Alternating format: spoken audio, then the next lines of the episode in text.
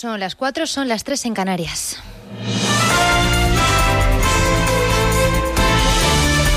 Noticias en Onda Cero. ¿Qué tal? Buenas noches. Nuevo varapalo para Donald Trump. Un juez de Pensilvania desestima la demanda del todavía presidente de Estados Unidos contra el recuento de votos. De esta manera, Trump se queda con pocas opciones para continuar reclamando, ya que el próximo 8 de diciembre acaba el plazo y se tramitarán los resultados definitivos que indican que Joe Biden salió victorioso de la carrera presidencial. Trump pierde apoyos en su propio partido. El senador republicano en Pensilvania, Toomey, ha admitido la derrota esta madrugada, ha felicitado a Biden y a Kamala Harris y le ha dicho a Trump que acepte el resultado de las elecciones y facilite el proceso de transición presidencial. Aquí en España los aeropuertos se preparan para la novedad.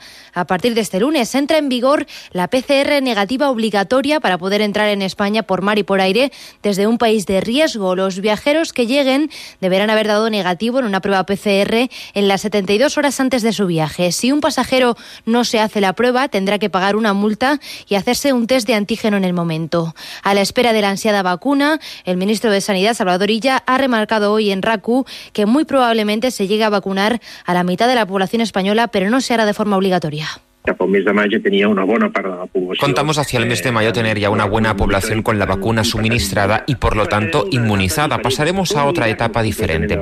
No olvidarnos de la pandemia porque hasta que no esté una parte importante de la población mundial vacunada, tendremos que ir con precaución, pero relajando de una forma significativa las medidas. La actualidad política pasa por la crisis migratoria en Canarias, un asunto que preocupa al Gobierno, que ya ha anunciado que pondrá en marcha un campamento temporal con 7.000 plazas donde se ubicará temporalmente a los migrantes. Ante esta situación, este domingo la ministra de Exteriores, Arancha González Laya, visitará Senegal para dialogar con las autoridades de ese país después de haber solicitado la ayuda de la ONU. Desde la oposición critican la gestión del Gobierno ante la llegada de migrantes.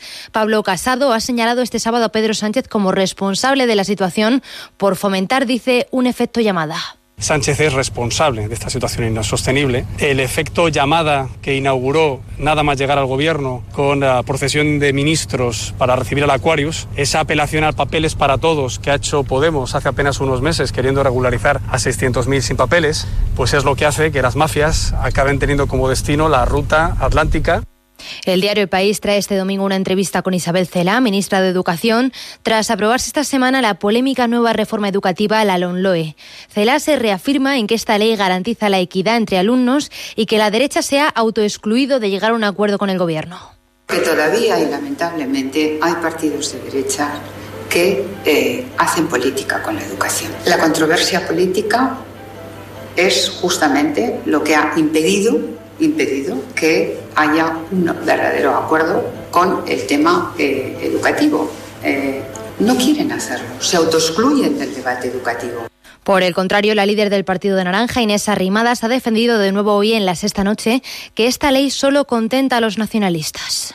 Que no podamos escolarizar a nuestros hijos en catalán, en castellano y en inglés, que es lo que a mí me gustaría, eso es algo que pasa desde hace casi 30 años. Lo digo porque es verdad que con gobiernos del Partido Popular también pasaba. Pero esto es como un paso más, porque, porque bueno, es como una humillación añadida, ¿no? Es como volvemos a tener los catalanes constitucionalistas esa sensación de que nos han, nos han vendido por un puñado de votos. Y más en pandemia, que es más sangrante todavía.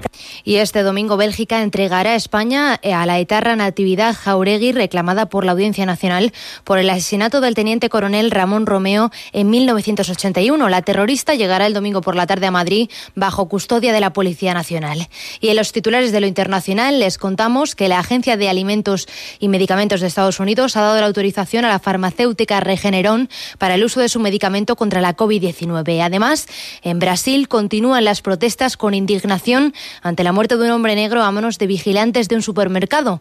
En Chile ha habido un terremoto esta madrugada de magnitud 6, pero sin heridos. Y en Guatemala, las protestas contra los presupuestos han incendiado el Congreso. Pues por ahora eso es todo. Más noticias cuando sean las 5, las 4 en Canarias y siempre en nuestra página web ondacero.es. Síguenos por internet en ondacero.es.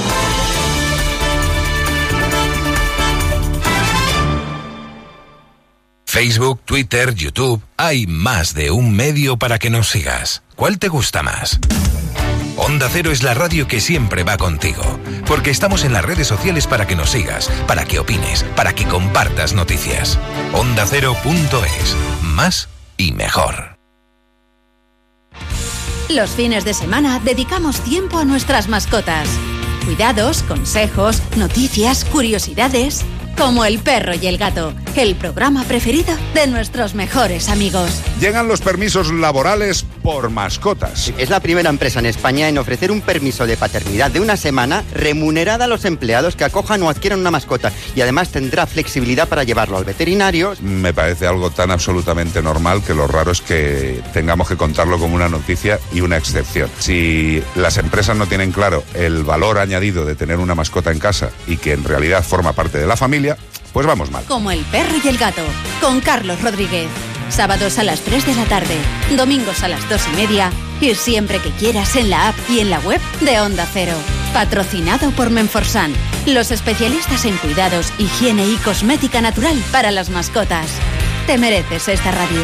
Onda Cero, tu radio.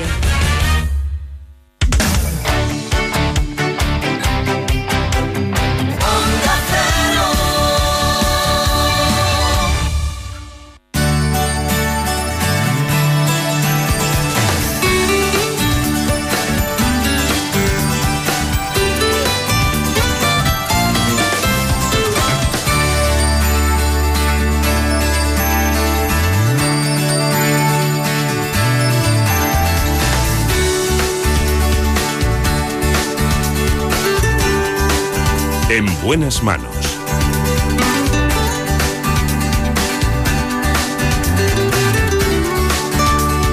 El programa de salud de Onda Cero. Dirige y presenta el doctor Bartolomé Beltrán.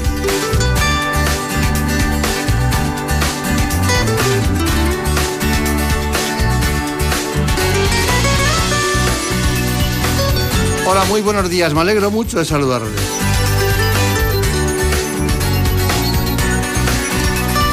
Hoy nos acompañan diferentes especialistas. El doctor Pablo de la Cuadra Virgini.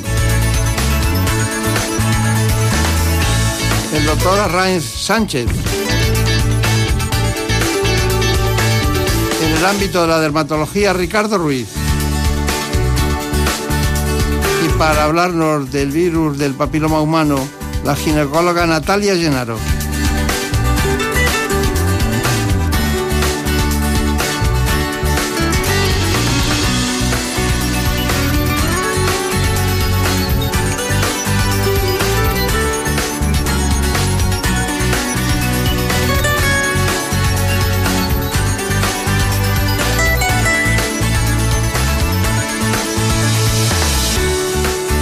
La mano del doctor Pablo de la Cuadra Virgili, traumatólogo del Hospital Universitario Puerta de Hierro y del Louvre Internacional, vamos a hablar de la patología del hombro y del codo.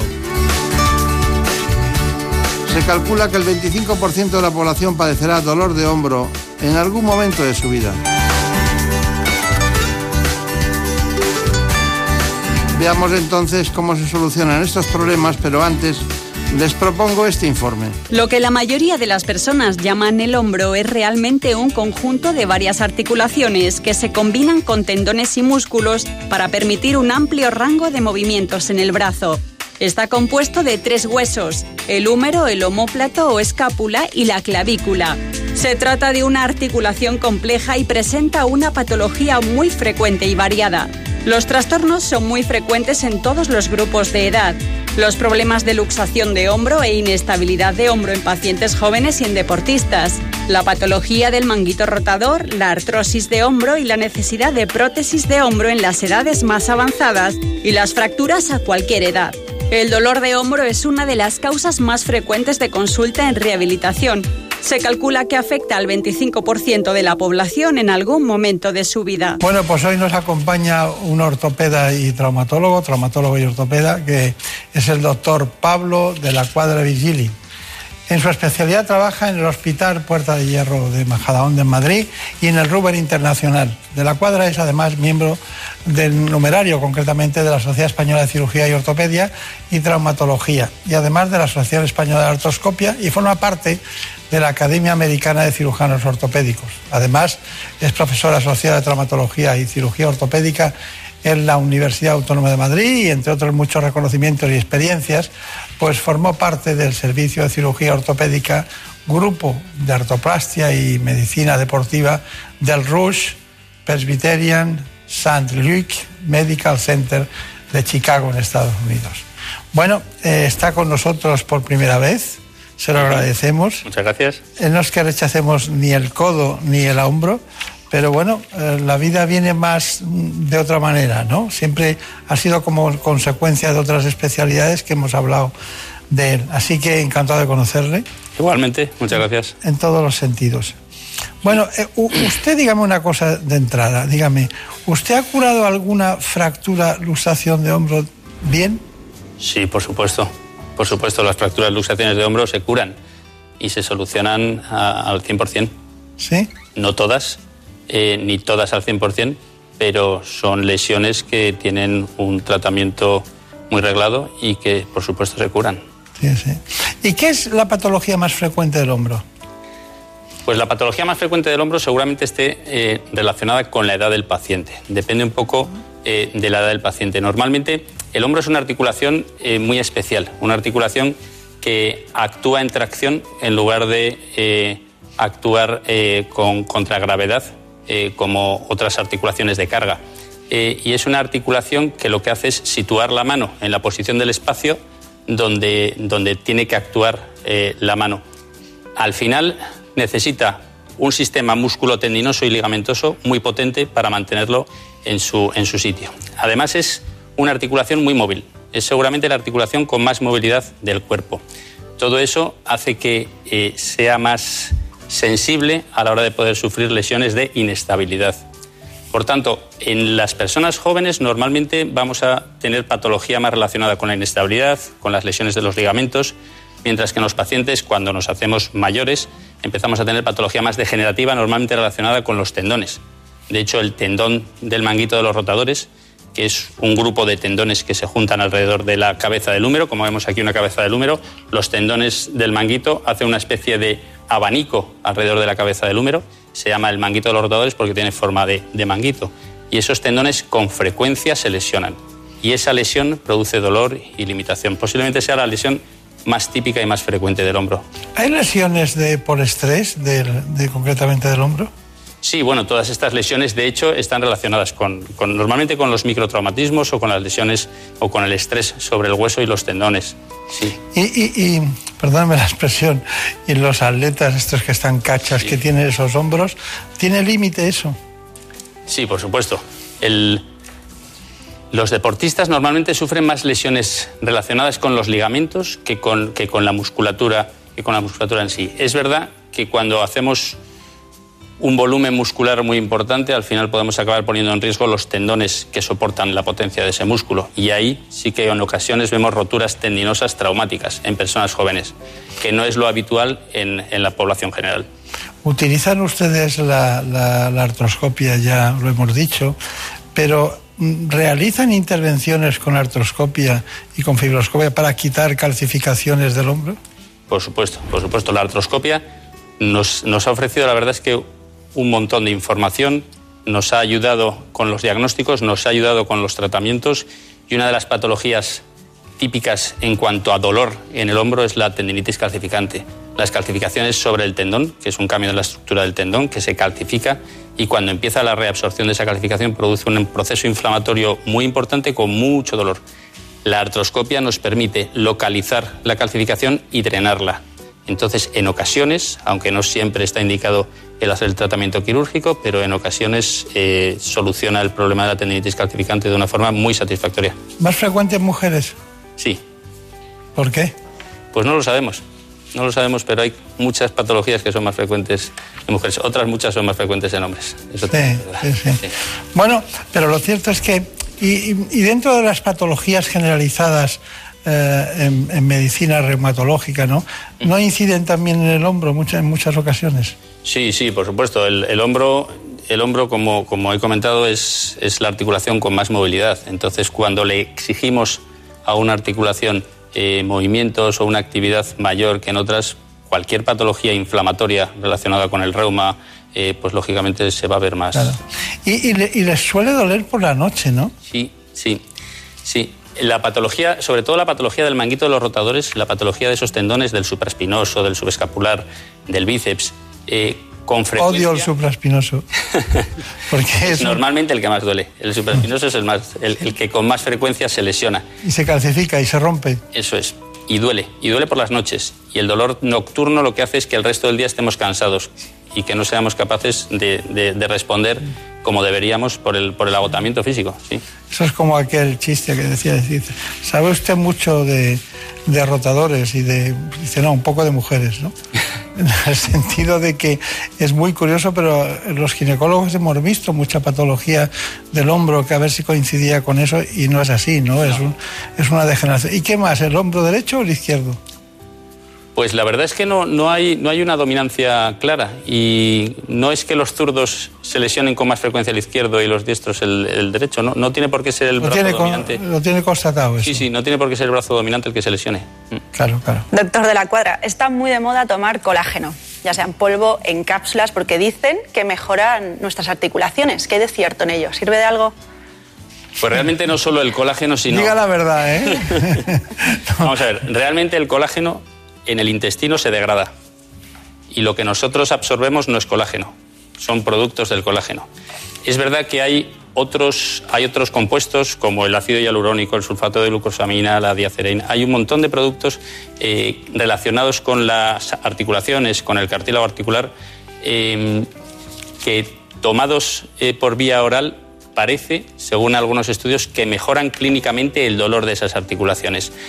Nadie ha conseguido demostrar que realmente mejoren o modifiquen el proceso artrósico, el proceso degenerativo dentro de la articulación, pero sí que parece que la clínica, es decir, el dolor, eh, en ocasiones conseguimos una mejoría. Bueno, pues son muchas las, las cosas que nos sugiere hoy nuestro querido compañero, concretamente de la patología del hombro. Ya iremos, a, ya iremos al codo, que pero parece como si el codo fuera más normal, ¿no? Más y en cambio provoca unas retracciones y una falta de movilidad y una pérdida del ángulo de acción brutal, ¿no? Bueno, pues lo cierto es que nos falta eh, cómo diagnosticamos, ¿no? Eh, ya sabemos que la clínica le va a dar muchos datos, ¿no? Hay un dolor, una inflamación, eh, se mitiga de una manera, ha habido un traumatismo, muchas cosas que ya le, le, van conduciendo. Pero usted es capaz de encontrarse un tendón roto, operar cerca de uno y luego haber tres. Sí, efectivamente. Puede pasar, ¿no? Efectivamente, sí. Bueno, ¿qué me dice el diagnóstico? ¿Quiere matizar algo? Porque vamos a dar paso al diagnóstico hecho por ustedes con el doctor Bartolomé allí en eh, la clínica. Nosotros en traumatología necesitamos habitualmente tres puntos claves. Uno, lo que ha comentado de la anamnesis, es decir, que nos cuente el paciente qué es lo que le pasa. El segundo, la exploración física, que es fundamental. Y en traumatología fundamentalmente es la exploración radiológica o las exploraciones complementarias de imagen son las que nos aportan muchísimo. Tanto la radiografía simple, la convencional, eh, que sigue teniendo su importancia, sobre todo en toda la parte de hueso, eh, y luego la ecografía y la resonancia con o sin contraste para toda la, para toda la imagen de partes blandas, de ligamentos, tendones, es, es, la más importante y la que más nos aporta. Dentro del campo del hombro, hablaremos del codo poco, pero vamos a hablar del codo. Eh, dentro del hombro hay algo que, que, usted eche de menos, alguna, algo que le genera alguna dificultad en el diagnóstico, en el tratamiento, hay algo que dice esto no se acaba de, esto me, preocupa, porque a mí lo de limpiar las calcificaciones y ponerlo todo en su sitio otra vez, eso me parece que debe ser complicado. Hombre, todavía, todavía nos falta mucho por conocer y nos falta mucho por saber. Es verdad que, como he comentado antes, la artroscopia en los años 90 eh, que empezamos con hacer más artroscopia de hombro, empezamos a conocer mucha de, la patología que hasta ese momento no desconocíamos, pero todavía nos queda mucho, mucho recorrido por delante. Hay patología que manejamos muy bien como es la patología del manguito de los rotadores y la reinserción de los tendones, que incluso en personas mayores conseguimos unos resultados clínicos muy, muy satisfactorios en un porcentaje muy alto, pero a pesar de todo, la re-rotura es relativamente frecuente, aunque aunque el paciente esté bien sintomáticamente, clínicamente, que es lo más importante para nosotros. Y son, son cosas desconocidas, o sea, hasta el momento no sabemos por qué se rompen más unos, se rompen más otros, por qué uno que se ha roto le duele y a otro no. Eh, hay todavía mucho por conocer. Claro, claro. Bueno, y, una, una, pregunta, ¿por qué tarda? Yo creo que tarda mucho en ir al traumatólogo ortopeda. No pues encuentran el sitio adecuado, el especialista adecuado, lo buscan y no se pierden, ¿no? Dices, hoy dices, cualquier problema de rodilla, le digo 10 en un minuto. Mm. Pero... Sí, es verdad. Es, verdad que, el, que el hombro es una articulación que ha tardado más en llegar, en ser conocida. Las articulaciones de carga, como la rodilla y la cadera, les hemos dado siempre más importancia, se estudiaron desde hace más tiempo, porque con una rodilla mal, con una cadera mal no podemos caminar y es algo más importante que el dolor o la limitación funcional que pueda producir, o por lo menos para el que no lo padece y visto desde fuera, parece más importante. Y, posiblemente eso es lo que ha hecho que desde los años 60 haya prótesis de cadera que funcionan correctamente, que desde los 70, 80 la rodilla también esté funcionando y el hombro haya tardado en meterse en, el 2000, en, este milenio, para empezar a funcionar y para empezar a, a solucionarse. Pero desde, desde hace 10 años, 10, 15 años, la verdad es que el hombro lo podemos situar a nivel de otras articulaciones como la cadera y la rodilla, tanto en la artroplastia, en la sustitución protésica, como en la, como en la artroscopia. Sí. Pero es mal que le he preguntado eso. María Turiaca, ¿alguna pregunta? Sí, la pregunta es acerca de prótesis. ¿Cuándo deciden intervenir para sustituir la articulación del hombro por una prótesis? Pues las prótesis clásicamente las hemos utilizado eh, para la artrosis. Es decir, cuando había una lesión degenerativa en el cartílago, eh, el tratamiento en los estadios finales era sustituir ese cartílago por una prótesis. Pero en el hombro eh, se ha diseñado un tipo de prótesis que llamamos prótesis inversa, eh, en el que se modifica la anatomía del hombro para hacer que funcione el hombro con otros tendones diferentes a los que suele funcionar habitualmente. Es decir, para intentar reemplazar ese manguito de los rotadores del que estamos hablando tanto. De esa forma, cuando tenemos ahora lesiones del manguito en personas mayores que no conseguimos reparar, que no conseguimos solucionar, podemos implantar una prótesis con un resultado satisfactorio, incluso en algunas fracturas de personas mayores también. Bueno, nosotros tenemos eh, la intervención que llevaron a cabo y realmente Javier Sá dijo, la voy a dar entera, pues la damos entera. Fantástico. Lo primero que hacemos es dibujar las referencias óseas. Normalmente infiltramos desde el portal posterior suero con adrenalina para minimizar el sangrado dentro de la articulación y también en el espacio subacromial. Retiramos la jeringa, vemos que refluye, por tanto estamos dentro de su posición y ahora con la aguja pasamos al espacio subacromial, es decir, por fuera de la articulación, por encima del tendón del supraespinoso. Colocamos la aguja en su posición, vemos que sale líquido y si sale líquido es porque el tendón está roto. A continuación hacemos una incisión con un bisturí del 11, que son bisturís finitos. La incisión mide aproximadamente unos 3-4 milímetros. Y lo que hacemos es meter una pinza recta, roma recta. Y una vez estamos dentro, abrimos un poquito la pinza para hacernos hueco y poder entrar bien con la vaina del artroscopio. Una vez dentro de la articulación, lo que vemos es a la derecha la cabeza del húmero, si movilizamos, si hacemos rotación, vemos cómo se mueve la cabeza del húmero con respecto a la glena. A la izquierda tenemos la glena, que es la copa que sujeta la cabeza del húmero. Y al fondo veremos el tendón del subescapular, que aquí parece también afectado, el tendón del bíceps, que se ha caído hacia adelante sobre su posición, es decir, tendremos que tratarlo también, y una lesión del supraespinoso que estaría a este nivel. Al limpiarlo identificamos mejor el borde superior del subescapular y podremos tratarlo también mejor. Teníamos de inicio una rotura del supraespinoso. En la, segunda resonancia, en la última resonancia que le hacemos ya, la reso nos habla de una lesión del bíceps asociada al supraespinoso y ese bíceps al lesionarse e irse hacia adelante lo que ha hecho ha sido romper parte del subescapular también. ¿Vale? Llegamos hasta el 4,5 y medio, que es el tamaño que vamos a poner.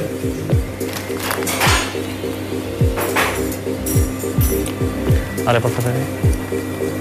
Entonces tenemos nuestro primer anclaje metido, traccionamos y vemos que eso está fijo al hueso. Cogemos atravesando el tendón con una pinza transportadora de hilos. Al traccionar de estos dos vemos como el tendón ya lo colocamos en su posición. Para el anudado normalmente introducimos una cánula, que es una vaina para que los hilos no se enganchen con las partes blandas. Y con esta tijera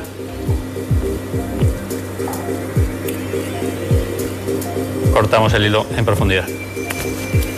Vamos a ver cómo llega el supraespinoso a su posición. Entonces, este es el tendón del supraespinoso y esto lo tendremos que cubrir aquí. El supraespinoso tiene dos capas tendinosas principales. Esta es la superficial y esta otra es la profunda. Entonces, lo ideal es conseguir llevar todo el tendón a, su zona de, trabajo. Sería coger, traer esto aquí la capa profunda que es esta, traernosla aquí, eso es, y la capa superficial que es esta, cerrarla por encima de la capa profunda, que sería todo esto, traerlo por aquí por encima. Un tendón que está bastante degenerado, en principio la intervención estaba planificada para la operación de un tendón, pero como hemos podido observar ha sido tres los tendones que han habido que suturar. Aún así, el paciente en unas tres semanas recuperará la movilidad. Bueno, operación completa, supongo que habría mucha gente. No es fácil que salga todo tan, todos los tiempos quirúrgicos tan bien como han salido, ¿verdad? Es verdad, normalmente en, las, en una intervención suele haber algún contratiempo, puede haber algún, algún problema, pero en, en este caso, eh, que además teníamos la presión de las cámaras y demás, fue todo rodado, perfecto. La verdad es que no. no y la, y la, la, compañera que estaba en la afirmación, eh, que es de origen coreano, como se ha visto, eh, lo ha hecho perfecto. Perfecto. Perfecto, sí, sí, muy curioso. Bueno, eh, bromas aparte. ¿Nos podías contar eh, algo que deberíamos ver que es el codo? Pues sí, ya sabemos que con la artroscopia se consiguen curar más del 90% de las luxaciones de hombro, pero ahora vamos a hablar del codo. Y es que es una articulación que puede sufrir diversas lesiones y las más conocidas son los codos de tenista y de golfista. La mayoría de las lesiones del codo no son graves, siempre y cuando no exista una fractura ósea. Sin embargo, cuando el dolor persiste puede interferir tanto en la práctica deportiva como en la actividad cotidiana. Entre las posibles causas del dolor de codo están la bursitis o inflamación de un cojín lleno de líquido que se encuentra bajo la piel, la artritis, la distensión muscular del codo o alguna infección.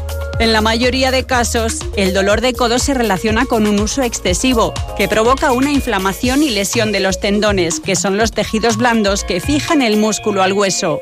Las personas que practican deportes de raqueta tienen mayores probabilidades de lesionarse los tendones en la parte externa del codo, un trastorno popularmente conocido como codo de tenista. Y quienes practican golf tienen por su parte más probabilidades de lesionarse los tendones en la parte interna del codo, lo que se denomina codo de golfista. Según la causa del dolor de codo, esto se puede tratar con antibióticos, inyecciones de corticosteroides, analgésicos, fisioterapia o incluso cirugía. Bueno, ¿qué querías preguntar? Que no se me quiero olvidar. ¿Qué es exactamente lo que se conoce como hombro congelado? El hombro congelado es una enfermedad del hombro en el que eh, la zona que se lesiona o la zona que sufre es la cápsula, la cápsula articular, que es la parte más profunda, la capa más profunda de la articulación se produce, la cápsula normalmente tiene alrededor de un milímetro, milímetro y pico de, espesor. Se produce una inflamación en la misma que produce dolor. Al principio es un dolor pues, con unas características eh, poco específicas, pero conforme discurre la enfermedad, lo que va haciendo es hacerse más dura, más gruesa y retraerse, de tal forma que limita la movilidad del hombro. La limita tanto que a veces llega a bloquearse. Es decir, nos duele el hombro y no somos capaces de moverlo. Está bien, ¿no? Es que se creía que era un, hombre metido en la nevera y resulta que no es así. Bueno, conclusión de todo esto, hay una cosa, es el codo del tenista debe ser más frecuente que el del golfista, ¿no? Sí, sí, el codo del tenista eh, es el dolor en la parte lateral del codo y el del golfista es el dolor en la parte medial. En la parte lateral se insertan los extensores y supinador y en la parte medial los flexores y pronador. Entonces, este gesto sería el del tenista, este gesto sería el del golfista. ¿Y lo solucionan? Lo solucionamos. Es una patología, casi toda la patología tendinosa es patología bastante pesada, lenta, pero lo solucionamos. Es que está poco vascularizada. Efectivamente, está poco vascularizada y sufre mucha tensión. claro, claro, claro. Bueno, pero cuando alguien dice, tengo un codo de tenista, me, me, entran ganas de decir, este, este no ha ido a la mina en su vida, claro. La mayor parte de los codos de tenistas no son por jugar al tenis, de hecho. No, es verdad que el codo de tenista aparece en determinadas profesiones al hacer determinado ejercicio, pero también se relaciona mucho con el gesto del tenis. Claro, claro. Conclusión rápida, lo más rápida que pueda. Pues recordar que la patología del hombro es una patología frecuente que la tratamos y que se soluciona, eh, que hay que acudir a los especialistas de hombro y codo que existen, eh, que hoy en día en España es una patología que tenemos muy bien controlada y en el hospital donde, donde trabajo, en el Hospital Rural Internacional, hay desde luego especialistas suficientemente, eh, suficientemente buenos y considerados como para poder tratar cualquier tipo de patología de este estilo. Claro, claro. Bueno, pues eh, María Turiac, muchas gracias, de verdad. El hombro congelado, no se nos olvida. Nuestra querida que era coreana pero que no lo es, que estaba vestida así dentro de un quirófano. Pensaba que no me ibas a reconocer. bueno, es lo que hay y doctor de la Cuadra. Ha sido un placer, de verdad. Igualmente. Esta es su casa, nunca había estado aquí, ya sabe que su equipo y usted están invitados siempre, porque hemos aprendido mucho. Tenemos dos ojos, tenemos dos rodillas, tenemos dos oídos, pero también tenemos dos hombros y dos codos, ¿no? Así que hay que tenerlo en cuenta. Muchas gracias, hasta pronto. Muchas gracias.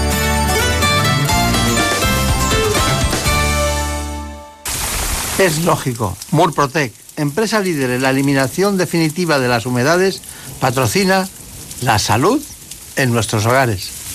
Esta semana en Murprotec consigue el mejor tratamiento antihumedades del mercado con unas condiciones únicas. Financiamos nuestros tratamientos a 60 meses sin intereses o aplicamos un 15% de descuento en nuestras soluciones. Solo desde el 23 al 30 de noviembre. Llámanos al 930 1130 o accede a murprotec.es.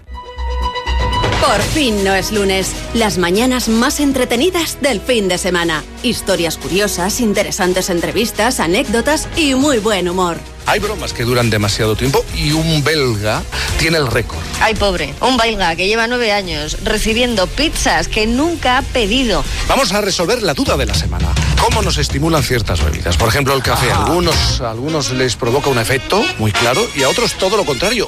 Nada, cero. Esta mañana hemos querido sentar en nuestra mesa, la visa de por fin no es lunes, a un científico y a un economista. ¿Son enfoques incompatibles? ¿Es tanta la distancia que los separa? Por fin no es lunes. Sábado y domingos a las 8 de la mañana y siempre que quieras en la app y en la web de Onda Cero. Con Jaime Cantizano. Te mereces esta radio. Onda Cero, tu radio. El penalti a Lopanenka consiste en dar una patada suave al balón por su cara inferior, intentando hacer que entre por encima del guardameta mediante una vaselina. Fue usado por primera vez por Antolín Panenka en la final de la Eurocopa de 1976 entre Checoslovaquia y Alemania durante la tanda de penaltis. El último jugador en lanzar era Panenka y con este tiro convirtió a Checoslovaquia en campeona de Europa por primera vez en la historia. Desde entonces muchos jugadores han imitado este lanzamiento, entre ellos Zidane, que anotó de esta manera en la final del Mundial de Alemania en 2006, en el que fue su último partido como profesional. Grandes jugadas y deportistas, partidos para el recuerdo. Vive en Radio Estadio cada fin de semana el mejor fútbol. Los sábados a las 3 y media de la tarde y domingos a las 3, con Antonio Esteba y Javier Ruiz Taboada. Más información más participación, más contenido. Hay más de una razón para que prefieras Onda Cero.es. En Onda Cero.es tienes la radio en directo, la actualidad y las noticias al momento. Y por supuesto, lo mejor y más destacado de cada programa, para que puedas escucharlo donde y cuando quieras. Onda Cero.es. Más y mejor. En buenas manos el programa de salud de Onda Cero. Dirige y presenta el doctor Bartolomé Beltrán.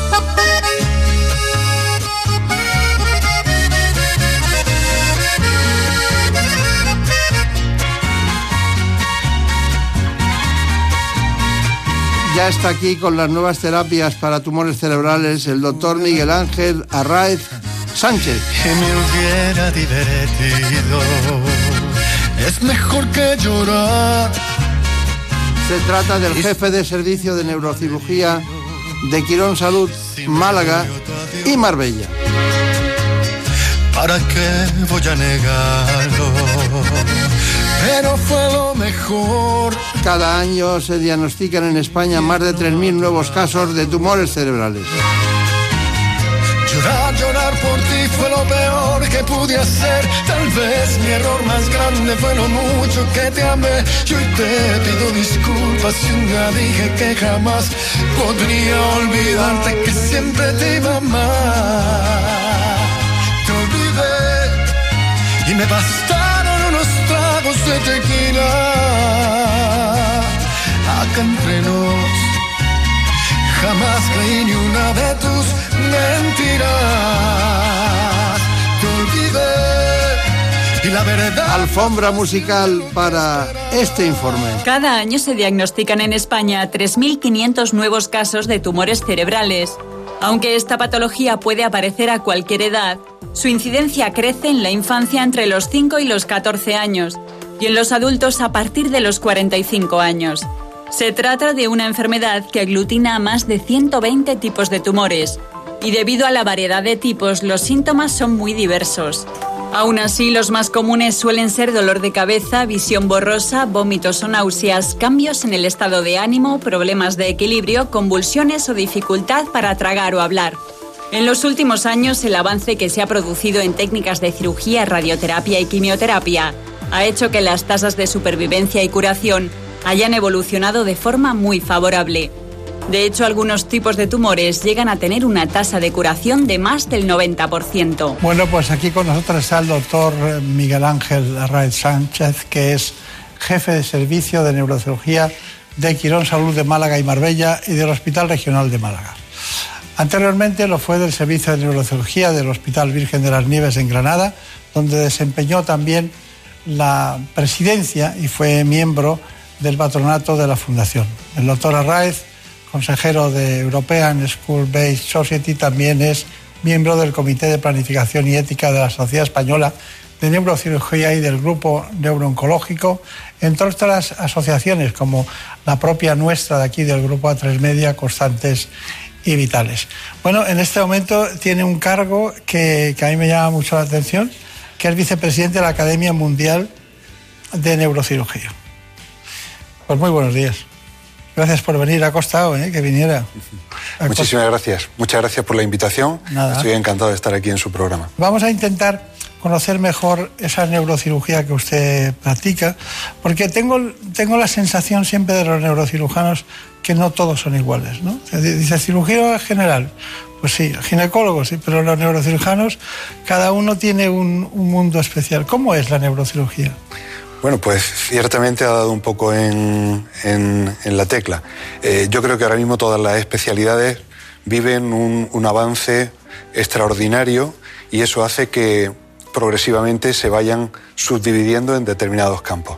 Como usted dice, en el campo de, campo de la neurocirugía no es ajeno a esa tendencia y ahora mismo dentro de nuestra especialidad pues son mm, subespecialidades diferentes, la neurocirugía infantil o la neurocirugía dedicada al raquis, la neurocirugía dedicada a los tumores del sistema nervioso y a la neurooncología o al nervio periférico o tratamiento de determinadas enfermedades que requieran intervención en según qué fase, como por ejemplo enfermedad de Parkinson. Quiero decir que, que tal y como usted señala, la neurocirugía está dividida en, en una serie de subespecialidades y el campo de los tumores cerebrales pues forma parte de una de ellas con bastante peso dentro de nuestra especialidad. Claro. A mí me hay dos o tres especialidades que me piden ¿a qué médico irías? ¿no? Te llaman y, y hay dos que me crean problemas. Una es los endocrinos, que depende de la especialidad. Bueno, por supuesto, tres, la oncología. No es lo mismo ser un experto en, en mama que un experto en oncología renal y ustedes los neurocirujanos, ¿no? Entonces, esas son especialidades que tienen muchos caminos, muchas situaciones. Bueno, tumores cerebrales. Vamos a hablar en general, primero en general, en lo común de los tumores cerebrales. ¿Cuál sería el, el primer síntoma común en todos los tumores cerebrales? Porque, claro, es una zona que que claro. se provoca una compresión inmediatamente que hay un tumor, ¿no? Sí, hay, bueno, aquí empieza la primera dificultad, porque en otros órganos todos hemos oído hablar de, de la prevención y del diagnóstico precoz en tumores de pulmón o en tumores de colon o eh, en tumores de piel, por ejemplo, pero en el campo del sistema nervioso no existe el diagnóstico precoz precisamente porque en el sistema nervioso la localización del tumor puede ser tan caprichosa en lo que se refiere al sitio, volumen, naturaleza, etcétera, que los síntomas pueden ser extraordinariamente eh, diversos.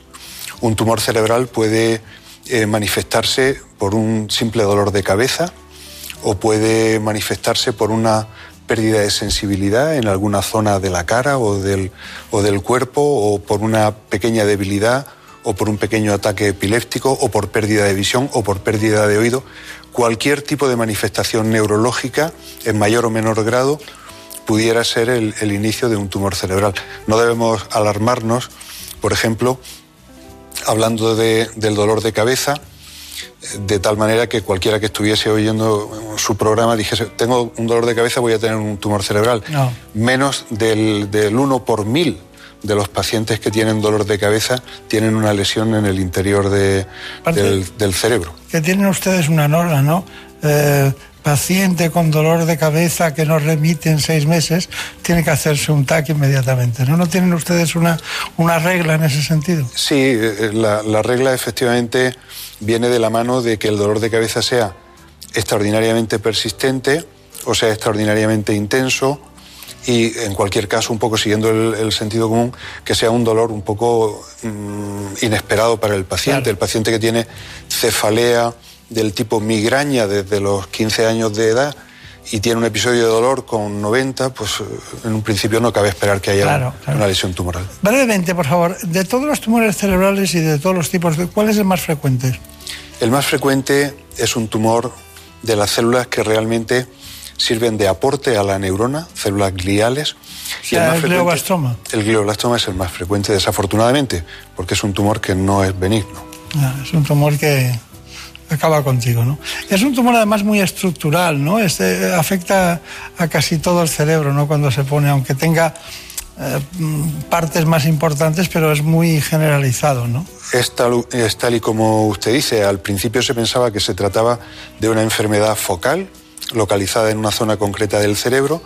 Estudios de anatomía patológica, fundamentalmente hechos en la década de los 70 y los 80, pusieron de manifiesto que en muchos de los pacientes se trata de una enfermedad multifocal, microscópica, que puede estar en el otro hemisferio, en zonas muy alejadas. Claro, claro. ¿Y, y ve usted muchas metástasis cerebrales? ¿También las ve? La metástasis cerebral, como manifestación de una tumoración que proviene de otro órgano, también es objeto de, de la atención y del tratamiento del neurocirujano. ¿Las operan ustedes? En, en según qué casos sí. Nosotros claro. llevamos a cabo un proceso de, de, selección clínica y en los casos en los que la enfermedad a distancia eh, provoca como única manifestación ese tumor cerebral, debemos extirparlo y analizarlo para saber cuál es. Claro, claro, claro. No, y si no, y si no va a mejorar la calidad de vida, eh, sigan ustedes otro tipo de tratamientos que intervenir, ¿no? Porque no va a servir para nada, ¿no? Claro. Bueno, para quienes nos sigan desde el principio, eh, o quien no, es, nos acompaña hoy el jefe de neurocirugía del Hospital Quirón de Málaga y también de Marbella. Eh, Marina Turia, ¿que ¿alguna pregunta que sea de esas que a ti te gustan? Volviendo un poco a los síntomas, doctora Raez, ¿la falta de control de esfínteres podría ser un síntoma de tumor cerebral? Puede producirse en algunos tumores cerebrales que afectan fundamentalmente a la zona frontal, al lóbulo frontal, aunque tenemos que señalar que con mayor frecuencia debemos asociar la pérdida del control esfinteriano con una lesión que se sitúe anatómicamente en la médula. Está bien. Bueno, gran pregunta, gran pregunta. Bueno, eh, hay, una, hay un asunto y es que a mí me llama mucho la atención el hipotálamo. Mucho, el hipotálamo. Centro del cerebro, base del cerebro. Sé que ustedes se reúnen y estudian mucho la base del cerebro, ¿no? Que curiosamente la gente piensa que no se puede llegar y se puede llegar por muchas bueno, tenemos orificios que permiten llegar hasta el centro del cerebro y si no tenemos ese, tipo de sierras bisturí que cada vez que yo las oigo en un quirófano se echa uno a temblar, ¿no? pero es una región del encéfalo muy especial. Eh, ¿Interviene usted? ¿Llega hasta el, hipotálamo en alguna ocasión? Bueno, el, el hipotálamo es una zona extraordinariamente crítica y tanto en el hipotálamo como virtualmente en cualquier sitio del sistema nervioso operamos lesiones dependiendo del tipo de lesión y por supuesto dependiendo de las expectativas que ofrezca la, intervención quirúrgica. Es bastante llamativa esa zona anatómica que usted sugería, que es la de la base del cráneo. Realmente las estructuras en las que apoya el, cerebro y que durante muchísimo tiempo la literatura médica definía como tierra de nadie, porque el neurocirujano desde arriba no podía llegar, otorrinos cirujanos masilofaciales desde abajo tampoco llegaban, hasta que en la década de los 70 y 80 equipo multidisciplinario, yo tuve el, honor y la satisfacción de participar en, este, en estos orígenes de la cirugía de base de cráneo, eh, pues como digo, mediante este equipo multidisciplinario se puede llegar a esa zona que podemos definir, la zona que hay entre las dos regiones orbitarias, la zona que hay justo por detrás de la garganta para poder orientarnos también entre los dos oídos, toda esa zona anatómicamente compleja que se define como la zona de mayor dificultad anatómica del organismo, ahora es accesible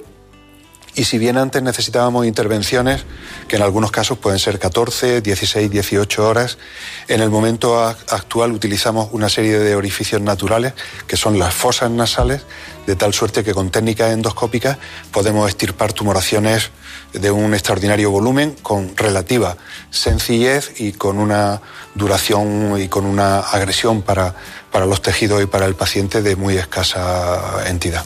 Quienes conozcan la el cerebro, la neurocirugía, se dan cuenta que estamos en ese punto en un círculo y que estaban proyectando anteriormente una imagen laparoscópica que llegaban, todo proporcionado por, su, por sus trabajos anteriores, ¿no? Porque explicar las cosas que nunca tienen acceso a la, a, lo exterior, pues son cada vez más complicadas. ¿no? Bueno, doctora Raiz, me está sorprendiendo esta intervención porque yo creía que la fluorescencia era más efímera en el sentido de eh, cuando ustedes están interviniendo tienen que, tienen que durar las cosas el tiempo que deseen, ¿no? Bueno, la, fluorescencia, hay muchas modalidades de fluorescencia. Quizá nos viene a, la mente la fluoresceína eh, utilizada, por ejemplo, por oftalmología, que realmente dura el tiempo que, eh, prácticamente dura el torrente sanguíneo en atravesar una estructura. Este tipo de fluorescencia es un poco diferente. Se trata de un compuesto que las células de, determinado, eh, de determinados tumores, por así decirlo, metabolizan y generan otra nueva molécula que cuando recibe determinado tipo de luz brilla en los términos que hemos visto en, la imagen. Y esta fluorescencia se mantiene, este fenómeno se mantiene durante por lo menos 12 o 16 horas, lo cual permite que la intervención quirúrgica, que es mucho más corta, pues eh, se aproveche de, de, la ventaja que supone poder distinguir el tejido enfermo del tejido sano, lo cual no era tan fácil antes del advenimiento ah, de esta no, y eso además es fundamental porque es que distinguir lo que, está, lo que es sano y por dónde tienes que ir es una disección fundamental en esos territorios, claro. En todos los territorios, diría yo. Sí, pero en ese muy especialmente. Porque usted sabe que en digestivo uno las, eh, los planos de clivaje están mucho más definidos que, en el cerebro, ¿no? Pero bueno, esto sería una discusión eterna que podríamos tener, ¿no? Y divertida porque la cirugía eh, la gente no lo entiende, pero Mm, estimula mucho la, diversión personal cuando uno lo hace bien, ¿no? Es muy curioso, pero es así. ¿Qué me dice de las nanoterapias? ¿Las utilizan ustedes? Pues la nanoterapia es eh, ahora mismo una de las líneas de futuro, porque todavía no está eh, formalmente establecida, pero es una de las eh, terapias de futuro para el tratamiento de determinado tipo de lesiones cerebrales, fundamentalmente el glioblastoma multiforme y otras lesiones agresivas, y consiste en la incorporación al tumor de partículas de un diminuto tamaño, de ahí el término de nano, nanopartículas y nanoterapia, que sometidas a un determinado campo magnético van a generar un efecto de agresión sobre las células tumorales malignas. Esa es una de, de las líneas en las que nosotros estamos empezando a trabajar y dentro de poco espero mm, pues pueda ser una realidad desde el punto de vista eh, asistencial. Claro. ¿Ustedes por qué hablan de síndrome neurológico mm, paraneoplásico? Bueno, el síndrome, para- el síndrome paraneoplásico es un término, como sabe, en, en sentido amplio, puede tener manifestaciones en el sistema nervioso y básicamente se trata de que determinados tumores en cualquier órgano pueden generar síntomas de una naturaleza totalmente distinta a la que cabría esperar en el órgano en el que ha surgido el tumor. Claro, Eso puede ocurrir también eh, de la mano de manifestaciones neurológicas, como tales síndromes paraneoplásicos neurológicos. Hay un, hay un tumor eh, que es un neurinoma del nervio acústico. ¿Ustedes ven muchos de esos? Es una de las patologías frecuentes a la que se enfrenta el neurocirujano, que tiene para nosotros una situación absolutamente opuesta a la que nos plantea el glioblastoma. El glioblastoma es una lesión muy agresiva en la que la cirugía tiene un efecto limitado y no suelen ser intervenciones quirúrgicas de excesiva dificultad técnica. Utilizamos todos los medios sofisticados que hemos visto en la presentación anterior. El neurinoma es la antítesis. Se trata de un tumor benigno, de tal suerte que si conseguimos extirparlo curamos al paciente, pero ese tumor se localiza en una zona extraordinariamente compleja desde el punto de vista anatómico y que puede provocar, la intervención quirúrgica puede provocar muchas secuelas. De ahí el reto para, para el neurocirujano. Se trata de un procedimiento quirúrgico cuyo fin es extirpar un tumor benigno no canceroso alojado en el conducto del oído. La resonancia magnética es el método diagnóstico que confirmará la presencia del tumor y su extensión, ya que con esta prueba se pueden detectar tumores de 1 a 2 milímetros de diámetro. Una vez localizado el tumor, el abordaje será diferente según el tamaño, pero siempre hay que tener en cuenta que durante la intervención el cirujano debe preservar el nervio facial para evitar posibles parálisis y el nervio coclear, para no dañar aún más la audición. La monitorización intraoperatoria del paciente mediante la resonancia magnética garantiza la seguridad del procedimiento y si tras la cirugía se realizan terapias de equilibrio y de asistencia auditiva, mejorará aún más la calidad de vida del paciente. Bueno, la verdad es que le estaba comentando al doctor Arraiz que me estaría con él, porque estamos aprendiendo todo lo que dice, es un aprendizaje vanguardista e innovador de lo que pasa en su especialidad. ¿no? Gracias. Eh, bueno, eh, María Turia, ¿qué, qué nos querías preguntar? Doctor, cuando un neurinoma no se puede extirpar del todo para evitar pues, una parálisis facial o cualquier secuela, ¿ese paciente está condenado a intervenciones futuras por el hecho de que se pueda reproducir ese neurinoma? Pues, El neurinoma ofrece determinadas, eh, determinados planteamientos de tratamiento que en según qué casos van incluso, eh, están limitados a la observación, porque algunas veces la tasa de crecimiento es muy baja, sobre todo en personas de edad. Tenemos que señalar que la intervención quirúrgica es obligada en lesiones del tamaño que acabamos de ver en, en el vídeo anterior, pero cuando el tamaño es reducido por debajo de 3 centímetros, existe la posibilidad de un tratamiento alternativo con una forma sofisticada de radioterapia que es la radiocirugía. Esa radiocirugía, que es radioterapia en definitiva, se puede aplicar en aquellos casos en los que la extirpación de un tumor de las características del que vemos en la imagen pues por cuestiones de prudencia, es decir, un fragmento pequeño muy adherido a un nervio cuya extirpación supondría el daño del nervio, bueno, pues para ese pequeño resto tumoral existe un tratamiento de rescate como es la radiocirugía. Bueno, doctor Arraiz, eh, eh, unas preguntas muy rápidas, espero las respuestas también, porque quiero... ¿Ustedes utilizan la resonancia magnética intraoperatoria? La resonancia intraoperatoria es una de las herramientas de, de futuro, también de presente, en algunos centros con gran limitación desde el punto de vista económico. Nosotros en pocos meses dispondremos de una resonancia intraoperatoria para llevar a cabo, digamos, la intervención quirúrgica en las máximas condiciones posibles de eficacia, es decir, poder comprobar dentro de la intervención No, y la métrica, la métrica de todo, claro. si la lesión ha sido extirpada o no, en qué, en qué medida. Claro. El PET cerebral. El PET cerebral tiene un papel eh, importante en todo lo que es patología oncológica y también en la patología oncológica del sistema nervioso. Se utiliza en el campo de los tumores cerebrales agresivos como el glioblastoma Nosotros concretamente lo utilizamos también de una forma, eh, si se me permite, pionera en el campo de los tumores de hipófisis, para intentar localizar algunas veces lesiones que tienen un tamaño tan reducido que son invisibles para la resonancia magnética, pero son visibles para el PET. Dígame, ¿y, el diagnóstico por radiofármacos? Bueno, el radiofármaco eh, está muy ligado al PET y a través del PET sí nos permitiría el, diagnóstico de determinadas lesiones en el cerebro y también en la base del cráneo, de la que hablábamos hace un momento. ¿Y siguen ustedes con la gammagrafía cerebral? ¿La practican? La gammagrafía cerebral ha ido perdiendo un poco de terreno y ha ido eh, sustituyéndose por otros procedimientos de medicina nuclear más sofisticados. Aparte del quirúrgico, ¿qué le gusta más, la quimio, la radio o las vacunas de inmunoterapia? Bueno, pues realmente a mí me gusta cualquier cosa que pueda ayudar al paciente, como no puede ser de, otra manera. Nosotros confiamos mucho en, las técnicas de radioterapia sofisticadas. Pensamos que el sentido común dice que cuando vean el vídeo de su maravilloso programa dentro de 200 años, pues esto será una cosa anecdótica, que haya que abrir el cerebro para extirpar una tumoración, porque ya habrá un fármaco, una inmunoterapia o cualquier otro procedimiento sofisticado que evite que tengamos que extirpar la lesión. Pero bueno, contestando nuevamente a su pregunta, cualquier eh, tratamiento que suponga una ayuda es muy bien recibido por nosotros. Bien, eh, dicho lo cual, dígame cuál es su conclusión de su especialidad, su estricto, ahora aquí, Málaga, Marbella, eh, actividades mundiales, ¿qué, ¿qué dirían los ciudadanos?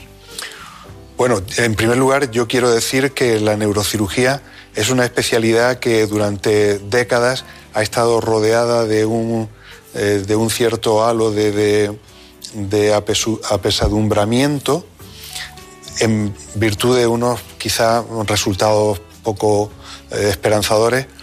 Y quiero decir que ahora mismo las nuevas técnicas de neurocirugía, las nuevas técnicas intraoperatorias, hemos visto algunas de ellas en, en este programa, permiten que nosotros en una inmensa cantidad de pacientes podamos llevar a, cabo nuestros procedimientos, nuestras intervenciones en términos de eficacia, poder extirpar la tumoración, si hablamos de tumores cerebrales, eh, con gran, digamos, satisfacción desde el punto de vista de la resección y en unas condiciones de seguridad bastante elevadas, de tal suerte que esa asociación que antes se hacía entre entrar en un quirófano de neurocirugía y salir con un déficit neurológico, afortunadamente ya pues la vamos desechando. Bueno, pues eh, muchísimas gracias al jefe del servicio de neurocirugía del Hospital Quirón Salud, concretamente de Málaga y Marbella. Muchas gracias a Turiac, muchas gracias Montiel. Y usted ha dicho una cosa que dice, bueno, dentro de tiempo, de mucho tiempo esto será anecdótico. Entendemos. Bueno, pero hoy ha sido sustantivo. Pues muchas gracias. Muchas gracias. En buenas manos. El programa de salud de Onda Cero. Dirige y presenta el doctor Bartolomé Beltrán.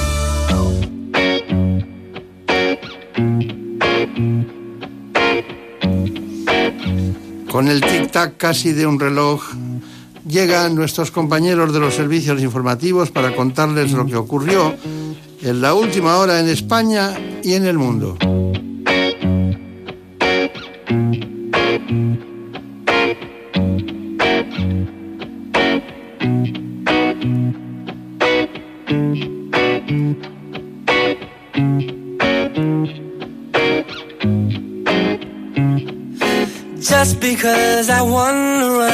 Places we would go, hoping that I'd run into you one last time.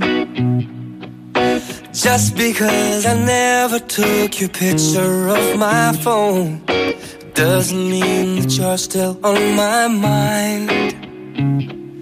Just because I accidentally slip and say your name when I hear a song, it makes me insecure. Just because I know I'll never ever feel the same doesn't mean I love you anymore. Am I lying to myself again when I say you're not the best I've ever had? Am I lying? To myself again when I say that I'm not missing you so bad. Just because I'm on my knees and swearing I will change, and I'd do anything to hear you say I'm yours. Just because I know I'll never ever feel the same, doesn't mean I love you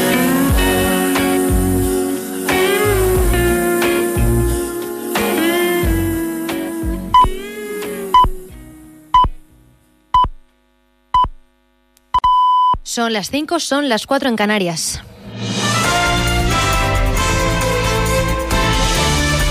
Noticias en Onda Cero.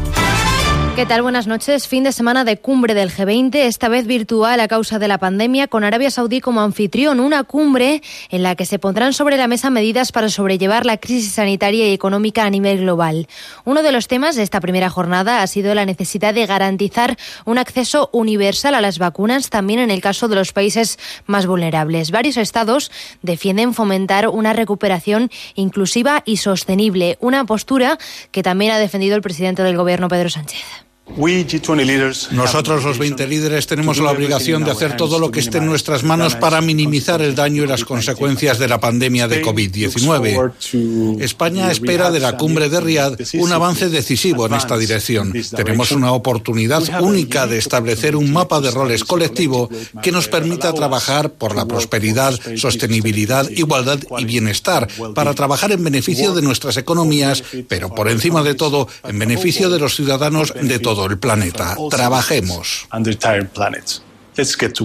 A la espera de la vacuna, la pandemia supera ya los 57 millones de casos de coronavirus en el mundo. La segunda ola azota a Europa, pero España a día de hoy tiende a una estabilización de los contagios y lo que es mejor, una reducción de la presión asistencial en nuestros hospitales. Galicia, Cataluña y Andalucía cierran la semana con cada vez menos nuevas hospitalizaciones y el resto de comunidades que han actualizado los datos este sábado también muestran un descenso en la positividad, entre ellas Castilla y León, que continúa con fuertes restricciones en vigor, como el cierre de la hostelería o gimnasios y el confinamiento perimetral de la comunidad. Aún así, el vicepresidente castellano y leonés, Francisco Igea, ha abierto la mano a un posible levantamiento de las medidas si los datos continúan mejorando. Lo ha asegurado este sábado en Gente Viajera, aquí en Onda Cero. Tenemos buenas noticias, la incidencia está bajando y está bajando a buen ritmo. Es posible incluso que algunas provincias bajen de nivel de alarma antes de que pasen estos 14 días que hemos dado eh, de prórroga. En Cataluña, además, después de semanas con fuertes restricciones, este lunes comienza la desescalada. Se permitirá reabrir en la comunidad catalana los bares y restaurantes con límite de aforo y hasta las nueve y media de la noche. Después de una rectificación del Gobierno de la Generalitat, también se permitirá que las salas de conciertos vuelvan a abrir sus puertas. Más asuntos. El Gobierno sigue haciendo movimientos desde todas las carteras ministeriales para gestionar la crisis migratoria, desplazándose hasta Marruecos el ministro de Interior, Grande Marlasca, y mañana a Senegal la ministra de Exteriores, González Laya, con el fin de dialogar con las autoridades de ese país.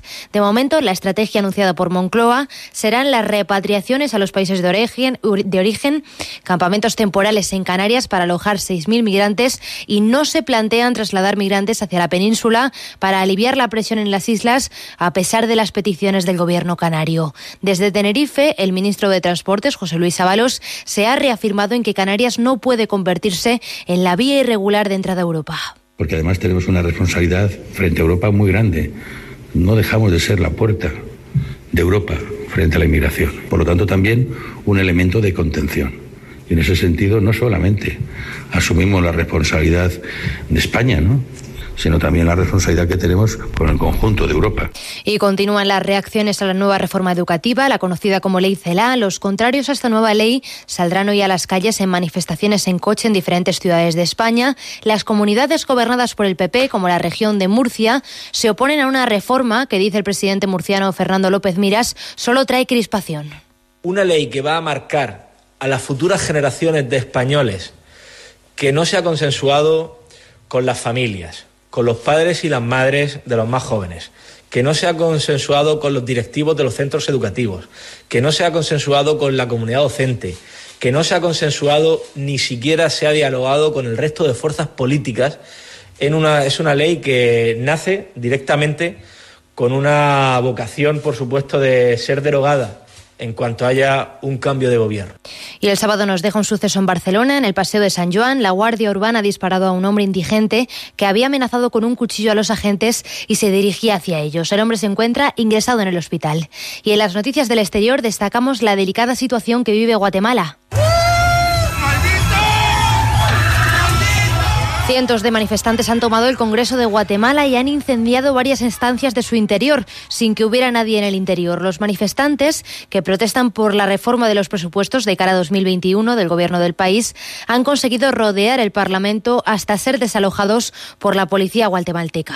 Pues, por, eso, eh, por ahora eso es todo. Más noticias a las 6, las 5 en Canarias y siempre en nuestra página web ondacero.es. Síguenos por internet en ondacero.es.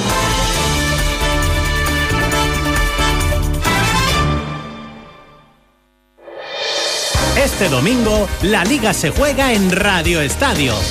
Desde las 3 de la tarde, Cádiz Real Sociedad, Granada Valladolid y Alavés Valencia. Atención especial a los encuentros de Segunda División, la final del torneo de maestros de tenis y el cierre de la temporada de motociclismo con el Gran Premio de Portugal. Este domingo, la liga y el mejor deporte te esperan en Radio Estadio, con Antonio Esteba y Javier Ruiz Taboada. Te mereces esta radio. Onda Cero, tu radio.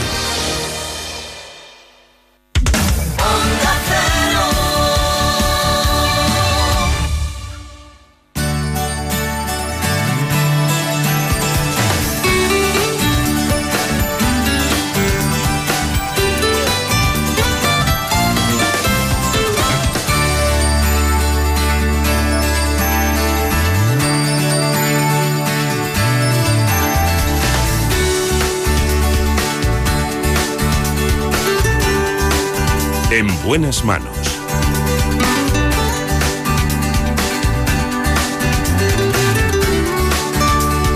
El programa de salud de Onda Cero. Dirige y presenta el doctor Bartolomé Beltrán.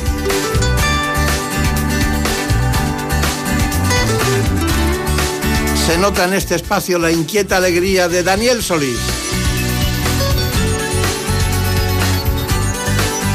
Feliz en ese cuadro de mandos.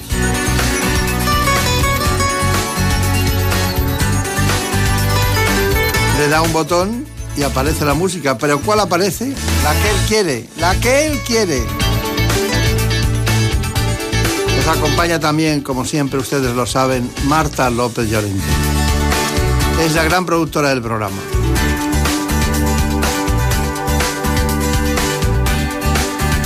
Vamos a hablar con el doctor Ricardo Ruiz, dermatólogo. Trabaja concretamente en la Clínica Dermatológica Internacional de Madrid. Entramos en el asunto con este informe. El cáncer de piel es uno de los tumores de mayor incidencia en el ser humano. Cada año se realizan en España alrededor de 4.000 nuevos diagnósticos de melanoma y más de 74.000 de cáncer cutáneo no melanoma. Dentro de este último grupo existen dos tipos, el carcinoma vasocelular y el espinocelular, que se diagnostican cada vez con más frecuencia y a edad más temprana. Sus principales causas son la predisposición genética y la exposición excesiva a la radiación ultravioleta.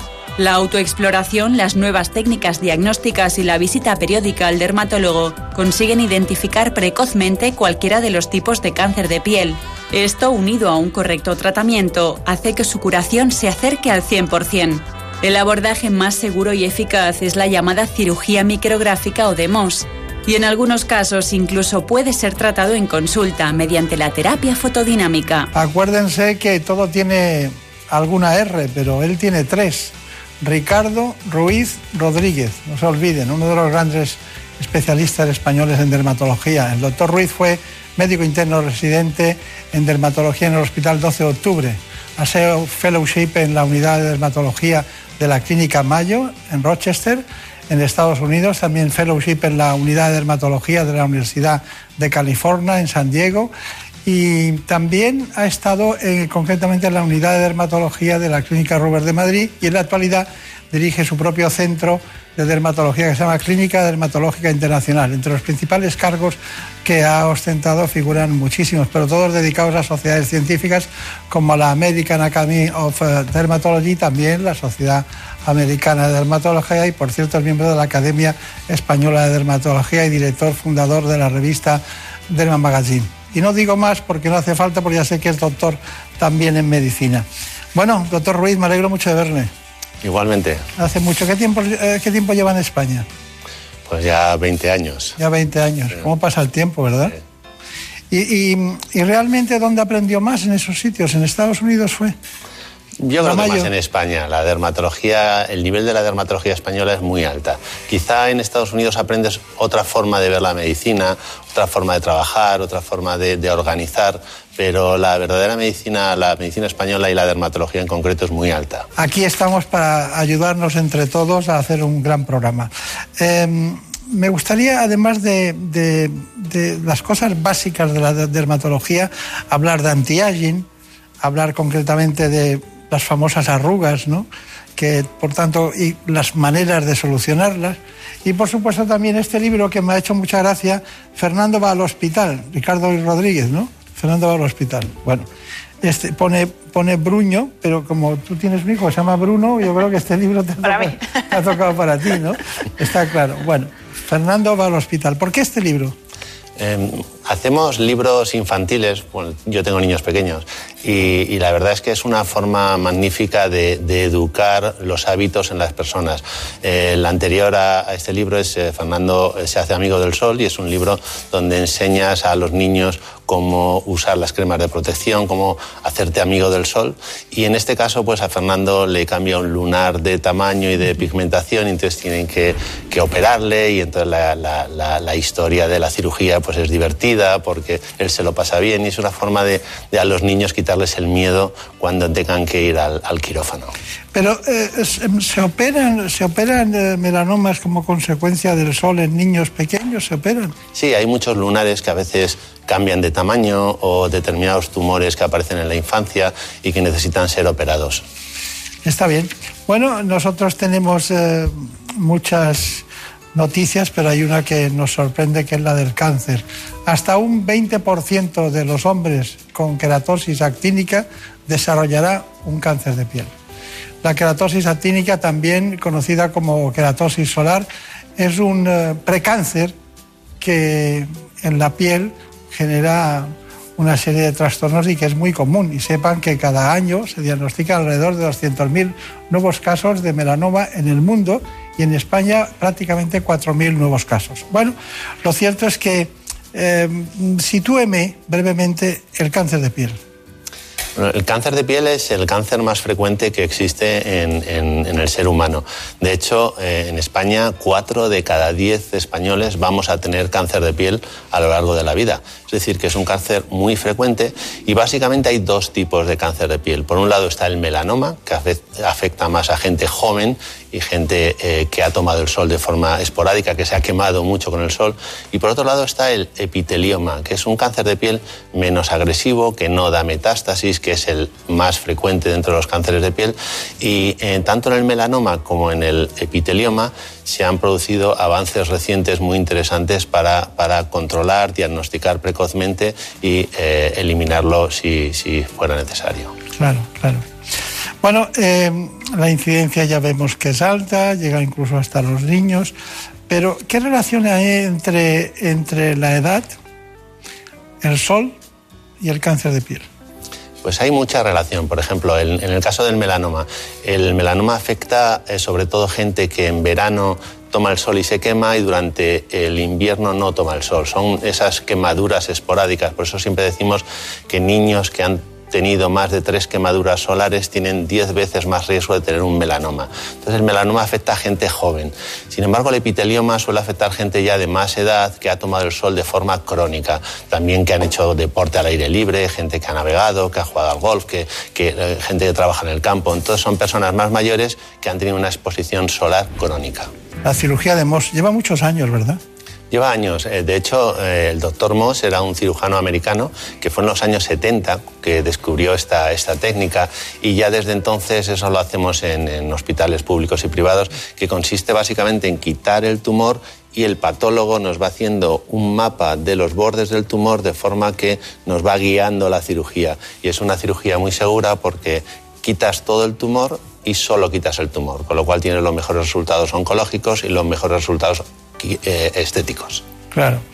A veces cuando estás en un, en un, departamento de dermatología y un especialista dice, voy que tengo una cirugía de Moss, parece que es algo, y luego resulta que es una cosa que, bueno, todo es delicado en cirugía, pero que es una operación muy fácil y, y, cómoda y para el paciente también muy útil, ¿no? Exactamente. Sí, sí. Bueno, eh, María Turia, ¿qué preguntas tenemos? Doctor Ruiz, ¿cómo es la calidad de vida de un paciente con cáncer de piel? ¿Nunca más podrá pisar la playa? No, en principio no. El, cáncer de piel se produce por el sol acumulado, acumulado a lo largo de los años. Pero en principio, con una buena protección solar, eh, tanto a, nivel de cremas o protección física, es una persona que puede hacer una vida razonablemente normal. Hay que tener en cuenta que el sol eh, tiene sus efectos negativos sobre el organismo, pero todos sabéis que también tiene efectos positivos a través de la vitamina D, no solo a nivel de huesos, sino que también previene determinados tumores. Hecho de, sintetizar esa vitamina D. Por eso al final lo lógico es el equilibrio entre no tomar mucho sol, no quemarse y no tomar nada de sol. Hay que estar en ese, en ese punto medio. Yo le tengo mucho, mucho cariño a este libro porque fue el primero, Belleza sin cirugía, y tiene un apartado que dice cómo funciona la depilación láser y dice después, ¿qué puedo, qué, ¿me puedo depilar concretamente de láser en verano? Eh, no es lo ideal porque, claro, el láser eh, no distingue entre la melanina, que es el pigmento del pelo, eh, y la melanina de la piel. Entonces, el problema de depilarse en verano es que si uno toma el sol, se quema con el láser. Por eso lo ideal, si se depila uno con láser en verano, es que no esté morena la zona en absoluto, es decir, que no se haya pigmentado por el sol. Claro.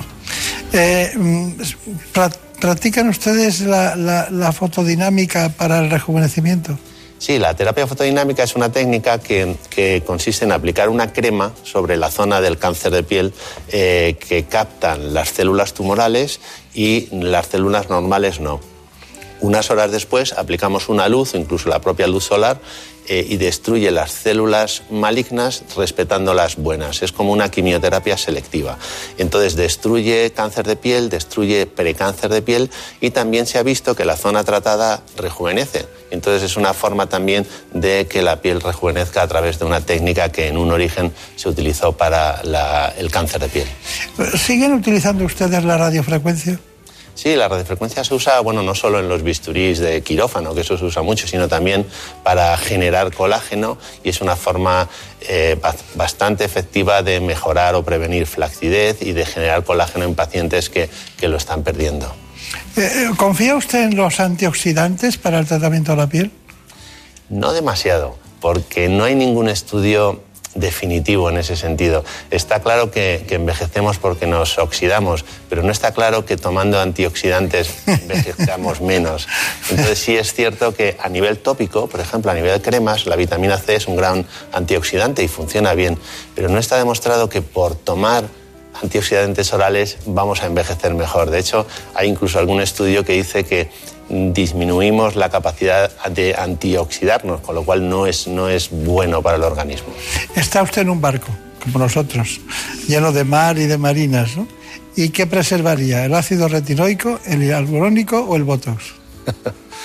eh, bueno, hay una dermatóloga americana que decía, cuando le preguntaban, eh, ¿qué cremas usa usted? Eh, y dice, yo las mejores, las más potentes. Yo utilizo botos, ácido hialurónico, radiofrecuencia, es decir, que el ácido retinóico en crema funciona, pero evidentemente el Botox es una técnica que, que es muy eficaz y que funciona mucho mejor. Claro, solo duele en el bolsillo de muchos maridos, de muchas parejas. ¿no? Exactamente. El Botox. No, pero de hecho, el, en España, por ejemplo, el 60-70% de las aplicaciones de Botox es para eh, indicaciones no estéticas. Lo utilizamos, por ejemplo, mucho los dermatólogos en gente que tiene hiperhidrosis, que suda mucho, Sí, claro. y funciona muy bien. Lo utilizamos también, se utiliza para, para determinadas parálisis, para determinadas contracciones, para cefaleas. Es decir, que, que el Botox, aunque suena frívolo, es un fármaco muy, muy No, no, lo comprendo. También la aspirina son unas frívolas y lleva más de 100 años. Pero usted eh, mandará al neurólogo cuando alguien tiene migraña, no le pondrá votos, ¿no? Exactamente, nosotros no. Pero sí que es verdad que algunos pacientes que se han puesto votos por razones estéticas luego dicen que les mejora las migrañas. Pero evidentemente un paciente que debe ser tratado con toxina botulínica para la migraña debe estar en manos de un neurólogo. Claro. Aquí quien sabe de votos es Marina Turiak. No sé por qué lo dice, doctor. a ver si cantas. A ver, cuéntanos. No, la verdad es que a mí me ha llegado lo de los niños y quizá voy a cambiar un poquito de tema.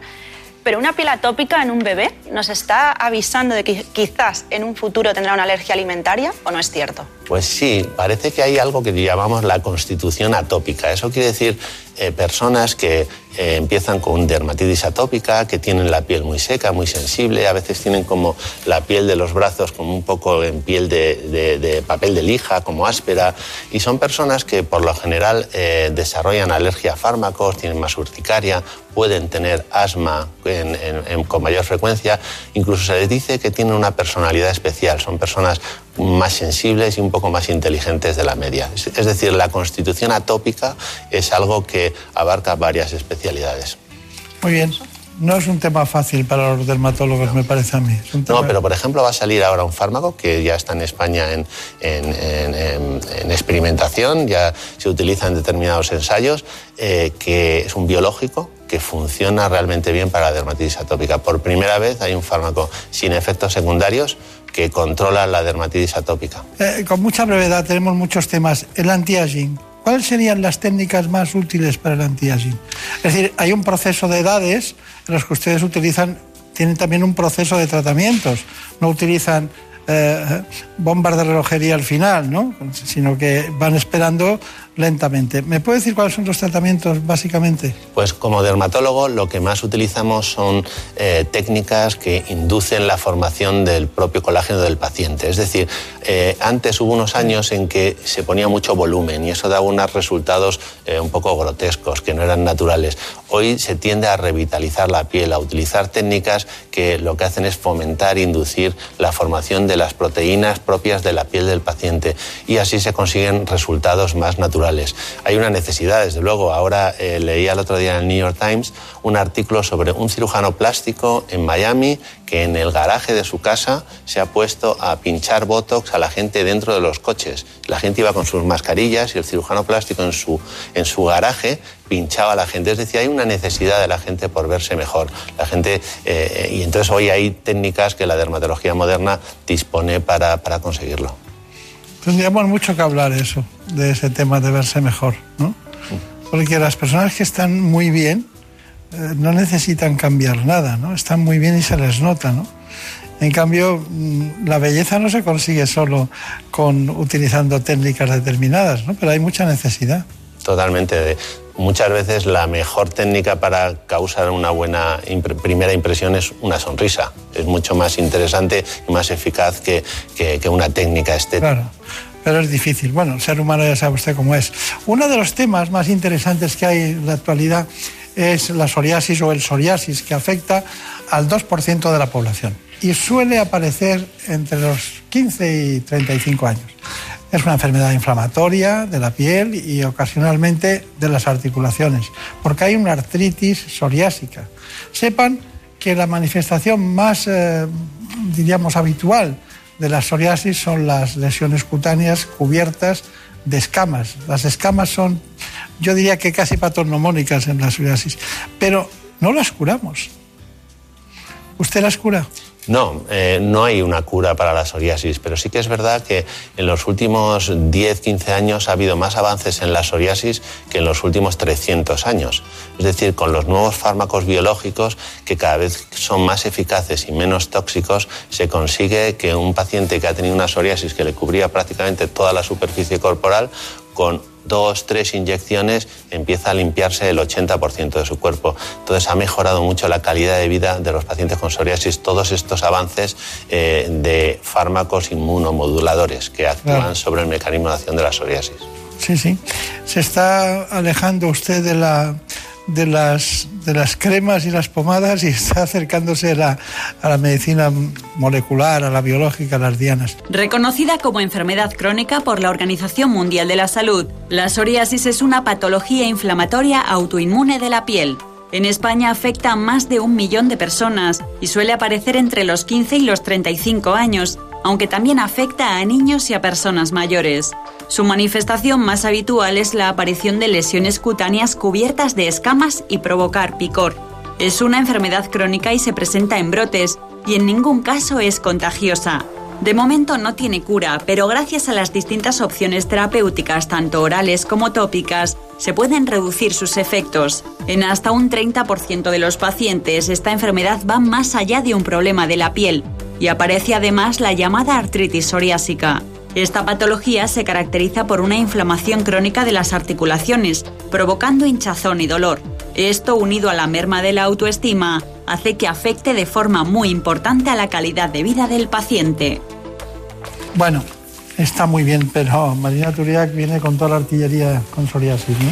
Sí, en cuanto a la psoriasis, doctor, aprovechando que usted está aquí, nos confirmaría que no es contagiosa y así no estigmatizar a las personas que lo sufren, ya que es muy llamativa esa, esa lesión cutánea. Efectivamente, la psoriasis no es contagioso, no es contagioso, es una enfermedad inmunológica que la produce el propio eh, sistema inmunológico del paciente, pero es verdad, por ejemplo, en el Museo del Prado hay un cuadro que eh, se titula Jesucristo dando de comer a los leprosos y son pacientes con psoriasis, algunos de ellos. Pero la psoriasis no es contagiosa, sí es hereditaria. Hereditaria. Muy bien. Ay, disculpe. Tenemos un tema que es apasionante, ¿eh? que al que no le ocurre en algún momento de su vida parece que no ha pasado la adolescencia, ¿no? que es el acné. Pero hay muchos tipos de acné. Vamos con el informe. Entre los trastornos de la piel más comunes está el acné, que se produce cuando el exceso de sebo en la piel obstruye los poros y provoca inflamación. Las zonas más afectadas suelen ser la cara, el cuello, la espalda, el pecho y los hombros. Esta patología afecta en mayor o menor grado a cerca del 80% de los adolescentes, pero puede aparecer en todas las edades. No hay que olvidar que se trata de un trastorno multifactorial, en el que influyen numerosos elementos, emocionales, hormonales, infecciosos y por supuesto genéticos, y el tratamiento se prescribe de forma individualizada. En ocasiones, además de los fármacos orales o tópicos, los pacientes requieren de peelings o láseres para eliminar las lesiones inflamatorias del acné y las marcas o cicatrices que éstas provocan. Esta patología puede disminuir la autoestima y afectar a las relaciones sociales deteriorando de forma importante la calidad de vida. Bueno, doctor Ruiz, oído, eh, diríamos, este, este informe sobre el acné, ¿Qué hace usted en el Porque hay muchos tipos de acné. ¿Cuál es el más peligroso, el más difícil de tratar? Incluso hay un acné sueco, ¿no? O el acné Mallorca se llama, ¿no? sí. sí. Pues es cierto que, el acné aparece normalmente en, adolescentes. El 85% de los adolescentes han tenido, tienen acné. Normalmente se maneja eh, primero con cremas, unas cremas especiales. El siguiente paso sería ya eh, dar antibióticos por boca.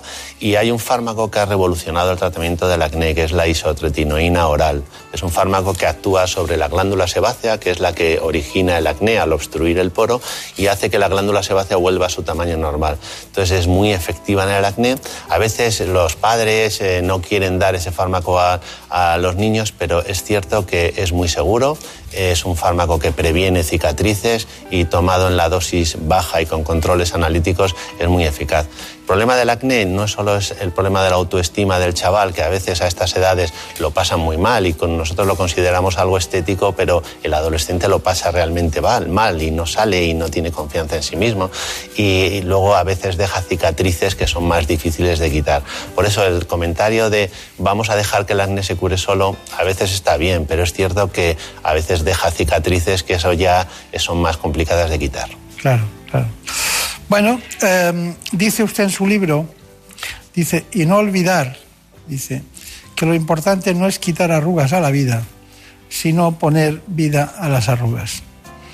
¿La vida quita las arrugas? no, lo que es cierto es que hay arrugas que son bonitas. O sea, hay una. Eh, por eso eh, determinados médicos. Ser feliz quita las arrugas. No te las quita, pero te dan igual tenerlas. eso está, está bien. Bueno, luego, luego dice usted, al principio, dice, a mis pacientes de los cuales aprendo diariamente.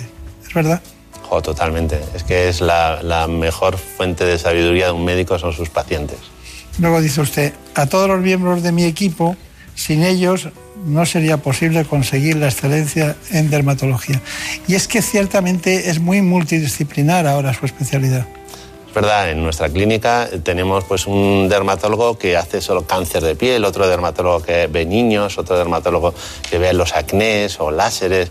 Es una especialidad tan amplia y tan bonita la dermatología que, necesita de verdaderos especialistas en cada campo. Y yo intento rodearme de gente mejor que yo en cada una de esas áreas. Claro. Bueno, ¿cuál es su, su conclusión? Pero breve, por favor. Sobre pues que la dermatología es una especialidad magnífica, de forma que ves pacientes sanos, pacientes enfermos, que puedes ayudar mucho a los pacientes. Si estamos hablando de la psoriasis, el acné que hace 50 años no se podían tratar y hoy se pueden tratar, la cirugía dermatológica ha avanzado mucho y luego la dermatología es la cara externa de la medicina interna. Los dermatólogos podemos diagnosticar a través de la piel, del pelo y de las uñas más de mil enfermedades y todo eso hace que la dermatología sea una especialidad fantástica. Eso está bien. Bueno, pues Marina Montiel y Marina Turia, te vamos a despedir hoy con, con el libro, cada uno con uno, cada uno con uno. Con, ¿eh? mi, con, mi Bruno. los niños en el hospital. Muchas gracias. Es una manera de empezar muy pronto, ¿no? Pues muy pronto. Mucha suerte, que vaya muy bien y espero que mejore la asistencia, la docencia y también, como no, la investigación en este campo. Muchas gracias. Esta semana en Murprotec consigue el mejor tratamiento antihumedades del mercado con unas condiciones únicas. Financiamos nuestros tratamientos a 60 meses sin intereses o aplicamos un 15% de descuento en nuestras soluciones. Solo desde el 23 al 30 de noviembre. Llámanos al 930 1130 o accede a murprotec.es.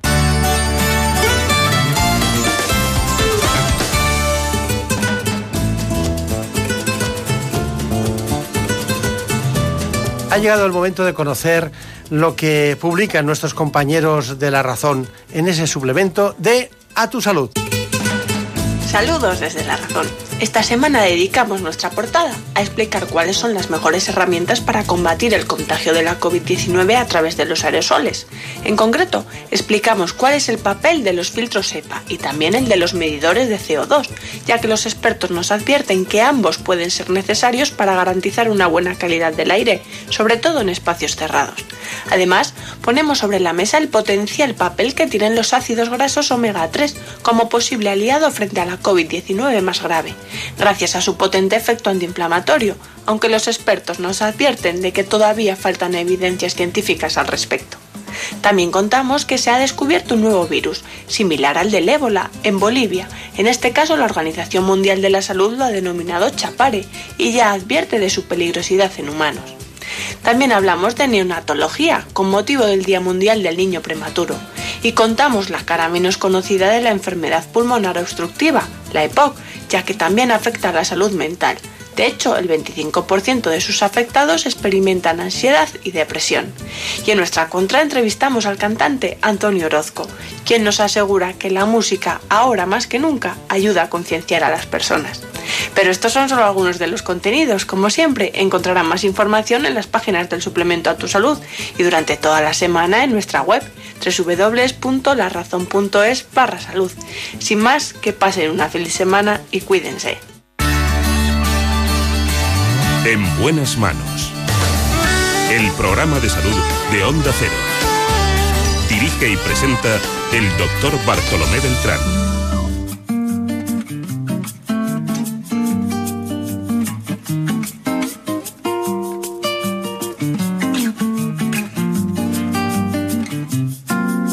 Prefiero no hacer caso a la cabeza. Me quedo con esos que ni se lo piensan. Prefiero a darlo por hecho, perder una apuesta. Prefiero olvidar a no haber querido caer en la trampa de un amor prohibido. Prefiero. Por eso vamos a hablar hoy del virus del papiloma humano.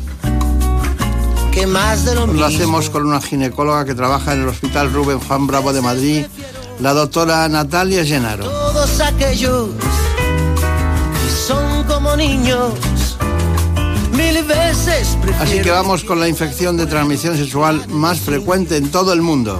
Mil veces prefiero a todos aquellos que son como niños. Les propongo, para adentrarnos en este asunto tan interesante, aunque sean tiempos de COVID, el virus del papiloma humano. Informe. La infección por el virus del papiloma humano está considerada la enfermedad de transmisión sexual más frecuente del mundo. De hecho, la mayoría de las personas sexualmente activas contraerán la infección en algún momento de su vida. Se transmite por contacto sexual, con o sin penetración. Es suficiente el contacto entre mucosas. Aunque la mayoría de estas infecciones desaparecen por sí solas sin causar problemas, vacunarse contra este virus puede ayudar a prevenir problemas de salud. Esta enfermedad infecciosa no solo afecta a las mujeres, de hecho, según se pone de manifiesto en el estudio Conocimiento y actitudes hacia el virus del papiloma humano, en una población de universitarios españoles, solo el 44% de los encuestados sabe que el VPH afecta a ambos sexos. Y es que este virus es responsable de aproximadamente el 5% de los cánceres que pueden ser diagnosticados tanto a hombres como a mujeres a lo largo de su vida. Bueno, pues en efecto agradecemos que nos acompañe una especialista en obstetricia y ginecología. La doctora Natalia Llenaro es responsable del Departamento de Suelo Pélvico y Cirugía Cosmética Ginecológica en el Hospital Rubén Juan Bravo de Madrid. También es consultora del Departamento de Suelo Pélvico en el Hospital Soliman Al Habib en Arabia Saudita desde el año 2016. Además trabajó en el Hospital Nuestra Señora del Prado como especialista en ginecología y obstetricia hasta el año 2011. Una trayectoria muy heterodoxa en todos los sentidos, pero es la suya, es la que hay. Hemos tenido un fallo en este espacio a lo largo de mucho tiempo, de no haberla conocido antes, pero la doctora Natalia Llenaro se llama de la rosa, ¿no? de, de, segundo. Y entonces invita a pensar entre Natalia Llenaro y de la rosa a pensar que es que el mundo internacional es propicio, ¿no? Así es, exacto. Su madre es italiana. Sí, mis padres, mi ¿Los dos? Bueno, mi familia. Su familia. Sí, origen italiano. Bueno, ¿qué le parece el tema del, del VPH? Eh, un tema muy importante porque genera mucha preocupación en la población, sobre todo en la población joven. Eh, es altamente prevalente la infección, bastante desconocida por la gente en general cómo evoluciona y en general tienen muchísimo miedo. Es cierto que es una, una, infección potencialmente peligrosa porque puede generar cánceres, pero afortunadamente es el 1% de la población infectada.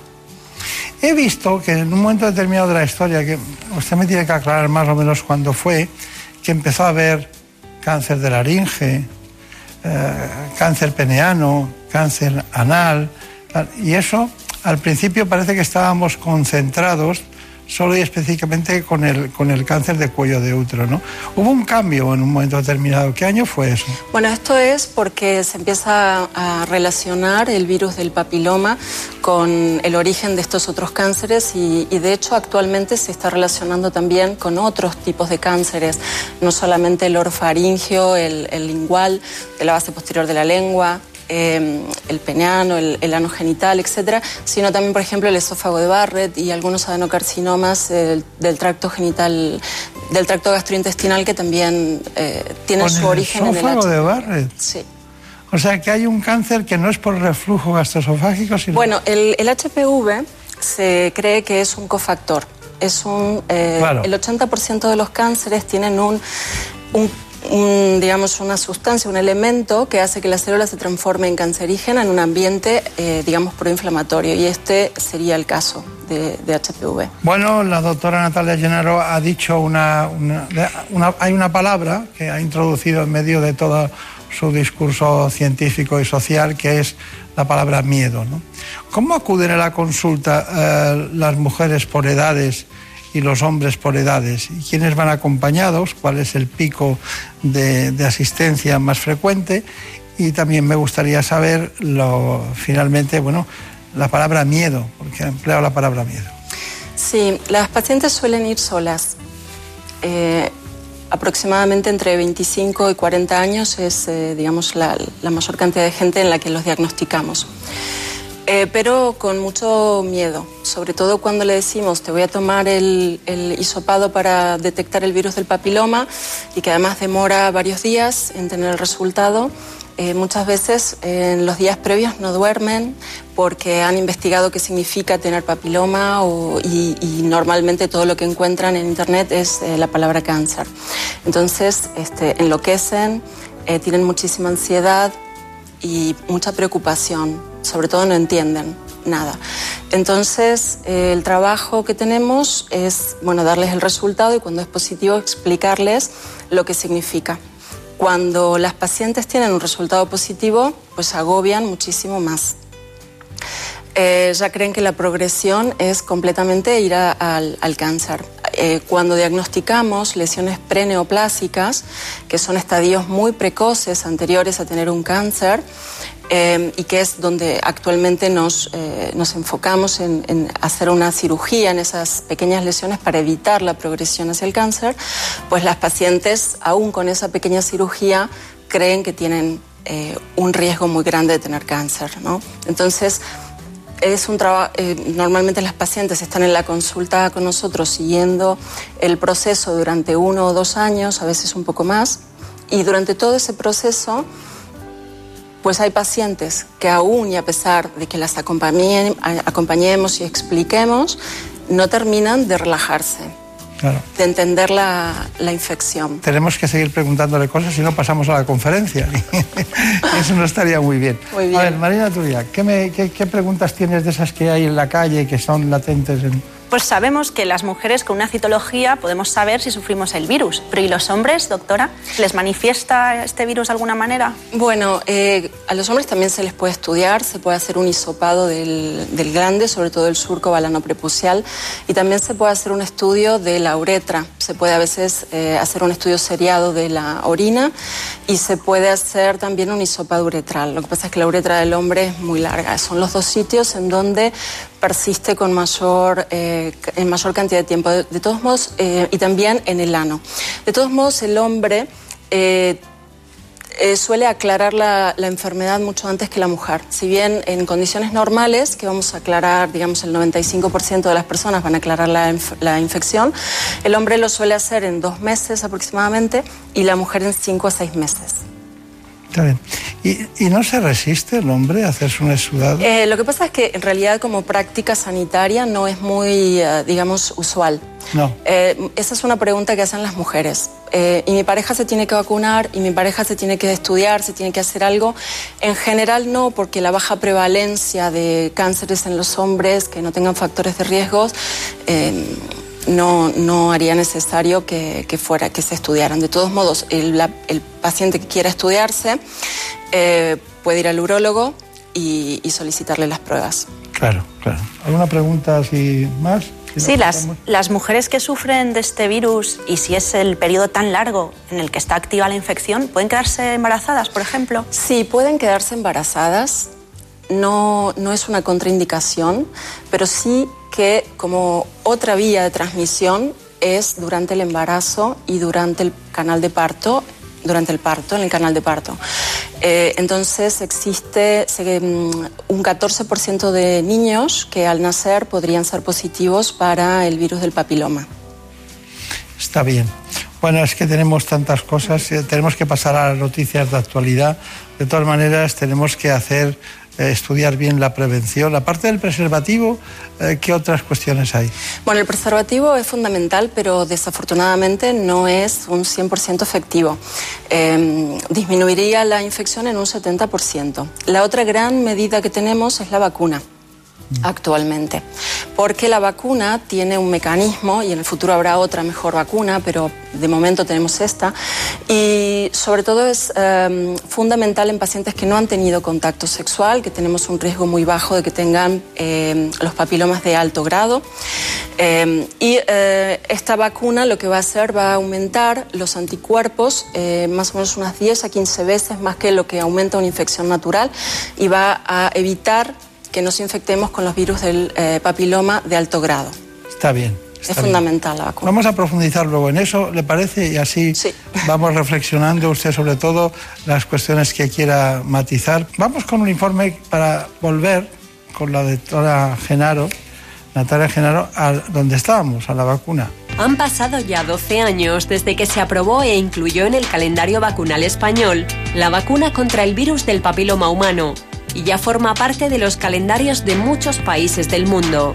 Esta inmunización surgió debido al gran problema de salud pública que supone este patógeno. Es la enfermedad infecciosa de transmisión sexual más frecuente. El 80% de la población se infectará en algún momento de su vida. La prevención primaria, la vacunación, comienza con las niñas entre 9 y 14 años, preferiblemente antes del inicio de las relaciones sexuales, aunque es posible después de esta edad. En algunos países también se vacuna a los niños para prevenir algunos cánceres en hombres. Existen en la actualidad tres vacunas en el mercado que protegen contra los tipos de papilomavirus más frecuentes y la pauta completa de administración consta de dos o tres dosis, según la edad de inicio. Eso sí, estas vacunas no sirven como tratamiento de las lesiones precancerosas provocadas por el virus. ¿Qué porcentaje, doctora Genaro, me dicen Genaro, Genaro, no, Genaro, qué porcentaje de éxito eh, tiene la vacuna? Bueno, la vacuna eh, cuatrivalente eh, disminuiría un 70% las lesiones preneoplásicas y cáncer. Y para la nonavalente se estima una disminución del 90% para las poblaciones que estén vacunadas, sobre todo antes de estar en contacto con el virus. Son datos importantes. Hemos seguido hurgando en las vacunas. ¿eh? Estamos hablando ahora de un nuevo tratamiento local que nos aporta Javier Saz. Detectar a tiempo el virus del papiloma humano es muy importante, ya que la falta de síntomas específicos hace que el virus pase desapercibido, a veces durante demasiado tiempo, lo cual aumenta el riesgo de lesiones o de sufrir cáncer de útero. Para evitarlo lo ideal es hacer citologías periódicas y si hay sospechas en el resultado, análisis más específicos. Para reforzar la detección del virus, se ha puesto ya a la venta en España un test de autodetección del VPH. El test, que ya se puede adquirir a través de Internet, es simple e indoloro y se puede realizar en 5 minutos. Una vez sellado, se envía al laboratorio para su análisis. Los resultados se reciben en 28 días mediante una contraseña protegida y su precisión es casi del 100%. Una vez confirmado el virus, y aunque en el 90% de los casos la infección suele eliminarse de forma natural, existe ya un nuevo tratamiento. Se trata de un gel vaginal cuya composición natural ayuda a normalizar las lesiones cervicales en un 88% de las pacientes infectadas, tras un tratamiento que puede durar hasta seis meses. Avances que ayudan a concienciar a la población y en particular a los más jóvenes de la importancia de la detección precoz de este virus para reducir la incidencia del cáncer de cuello uterino entre las mujeres españolas. Me dicen mis, compañeros siempre cuando preparamos el espacio que no era muy partidaria de los test, la doctora Genero. De los test. Bueno, eh, todavía tienen los test, eh, estos que se compran, ¿no? Eh, externamente. pues yo lo que creo es que todavía no están del todo validados. Claro, claro. Y entonces fiarte de un resultado negativo o positivo. ¿Están más orientados a, a preservar la intimidad y que no se sepa? Pero que orientados al que orientados al pero es una relación médico paciente en la que claro, claro. Eh, todo queda hay tendencia me encontraré a alguien en la consulta lo sabré yo creo que hay mucho miedo a compartir este tipo de información es la impresión que tengo no Bueno, entre las eh, chicas jóvenes no lo es tanto. Hay mucho gossip entre ellas y se cuentan todo. Sí, es todo. Yo creo que sí, bastante. Sí. Bueno, hay una asociación en España que es la de pediatría. ¿Qué dice al respecto? Pues la Asociación Española de Pediatría recomienda la vacunación del VPH en todos los adolescentes a los 12 años. El objetivo es protegerlos de este virus relacionado con tantos cánceres. ¿Y qué vacunas tenemos frente a eso? Pues las personas que se vacunan desarrollan defensas que evitan la infección por estos virus en caso de contacto. Pero hay que tener presente que las vacunas no sirven como tratamiento de las lesiones precancerosas provocadas por este VPH. Esto es un sistema para librarle a usted de ser muy concisa y tal, y no olvidarnos de nada. María Montiel, tengo aquí un dato. ¿Cómo se administra la vacuna? Pues a ver, es una vacuna inyectable que se pone habitualmente en el brazo, está incluida en los calendarios de vacunación de todas las comunidades autónomas españolas, pero solo para las chicas. Se administra aproximadamente a los 12 años y está admitido su empleo en personas de 9 años de edad en adelante. La pauta completa consta de dos o tres dosis según la edad de inicio y se finaliza en seis meses. Está bien, está bien. Bueno, pues tengo aquí una, una, información que me interesa que dice, las uñas y las yemas de los dedos se revelan como una nueva vía de contagio del VPH. Y está usted con una fotografía que, bueno, que es, es mejor estar con usted así, que, que, que, son esas fotos que se hacen muy ortodoxas. Pero cuéntame. La vía principal para los papilomas de alto grado es la vía sexual, pero...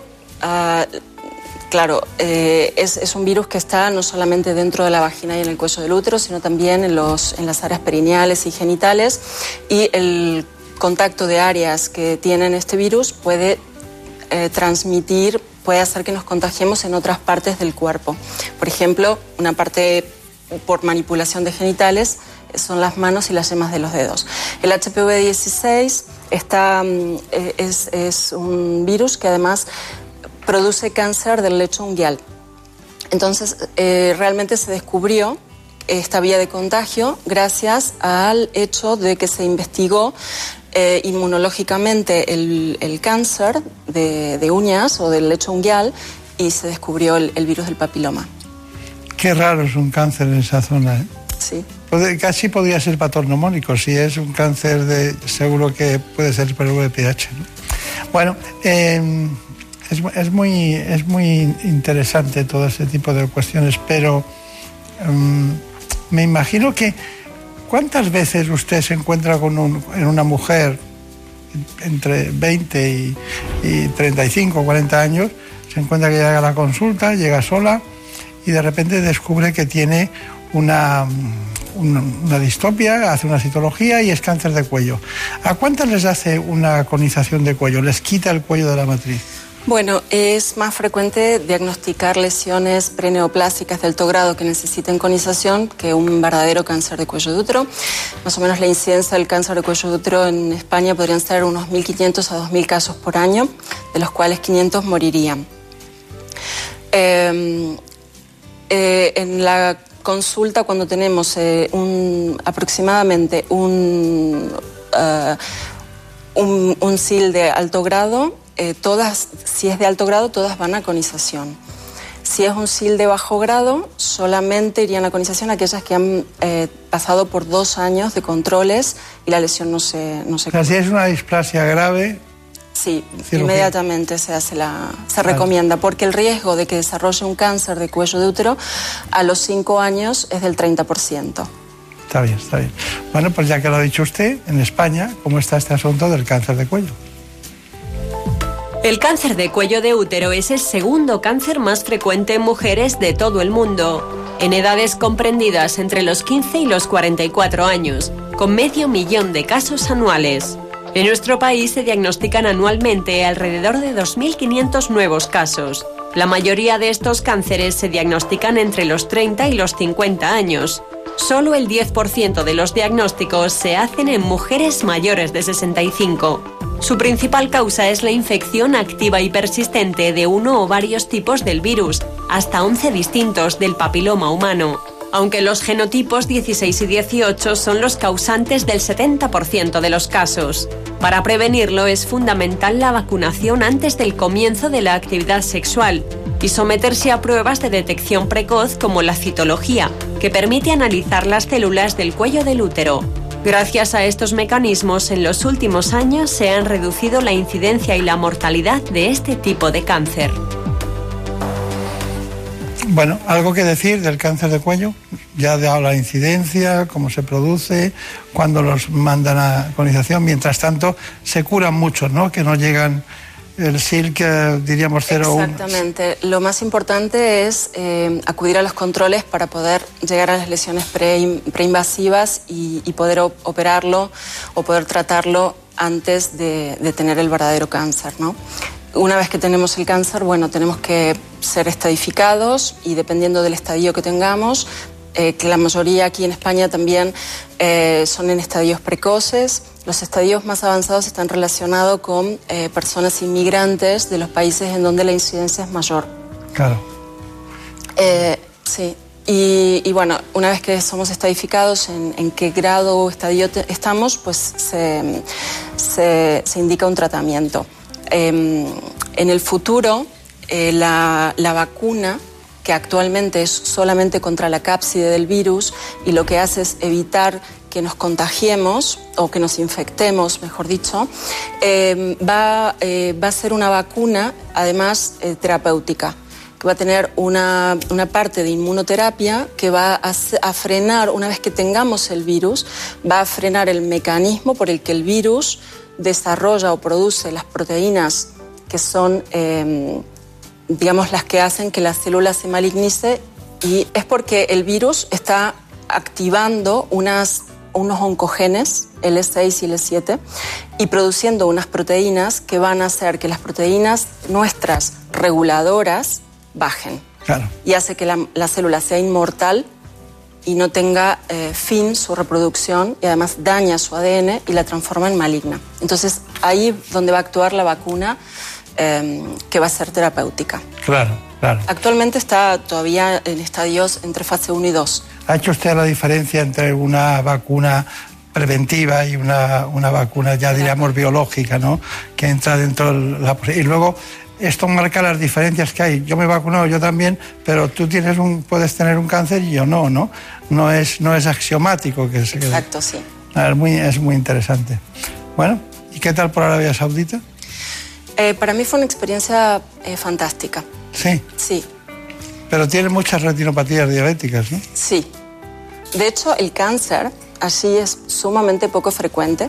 ¿Y, tienen Como causa de muerte es la sexta causa de muerte, pero la segunda es la diabetes y la primera es la neumonitis por la arena. Ahí aprendí que el NIHAP que usan no es este, solamente por cuestiones religiosas. Bueno. Una vez me, me dio una tormenta de arena sin eso y no podía respirar. Pero usted nació en Córdoba, en Argentina. Sí, nací en la docta. Bueno, pues ahora está en una calle muy famosa de Madrid que se llama Juan Bravo, donde está el hospital, la clínica Quirón. De recuerdos a los compañeros, que tenga mucha suerte y dígame brevemente su conclusión. Bueno, creo que es una infección muy prevalente, potencialmente peligrosa, pero que la medicina ha hecho muchísimos esfuerzos por conocer su evolución y poder detectar en qué momento tenemos que actuar antes de que sea peligroso. Tengo un lema, a mis pacientes siempre les digo dos cosas. Primero, ocúpate y no te preocupes, porque este es un tema que la medicina lo tiene bastante controlado. Y por otro lado, elige un buen ginecólogo que te caiga bien, porque cuando tienes un HPV tienes que hacer controles a menudo, semestrales o trimestrales o anuales, y entonces es más fácil cuando el ginecólogo te cae bien. Está bien. Bueno, pues que tenga mucha suerte, que le vaya muy bien y espero que repitamos con otras patologías, pero ha sido muy interesante. La doctora Llenaro que ha pisado a tres media por primera vez y, no será la última, desde luego. En buenas manos. El programa de salud de Onda Cero dirige y presenta el doctor Bartolomé Beltrán. Por un beso tuyo, contigo me voy. No me lo pregunto, contigo me voy. Que se me fue del alma, contigo me voy. Yo me voy, yo me voy. En la producción del programa estuvo Marta López Llorente.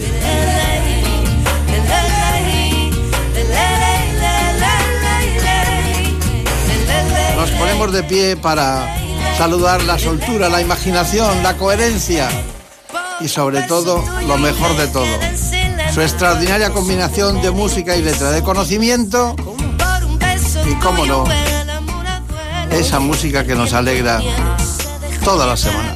Y se enreda el tiempo mojando los sueños y tu boca loca. Es Daniel Solís. Por un beso tuyo ya no tengo dueño. Acércate un poco, beso tuyo, contigo me voy. No juegues conmigo, contigo me voy. Quédate esta noche, contigo me voy. Conmigo, conmigo. Así que este programa tiene alma y corazón. El alma, la Santa de Ávila, Marta López Llorente. El corazón, don Daniel Solís.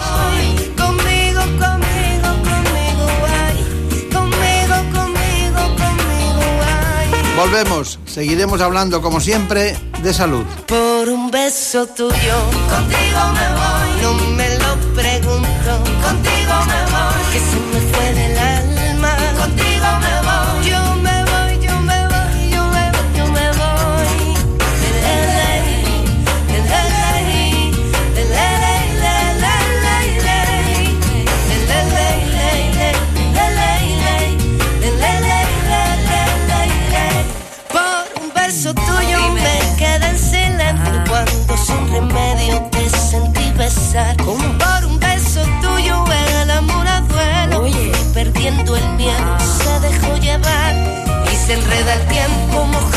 sueños y tu boca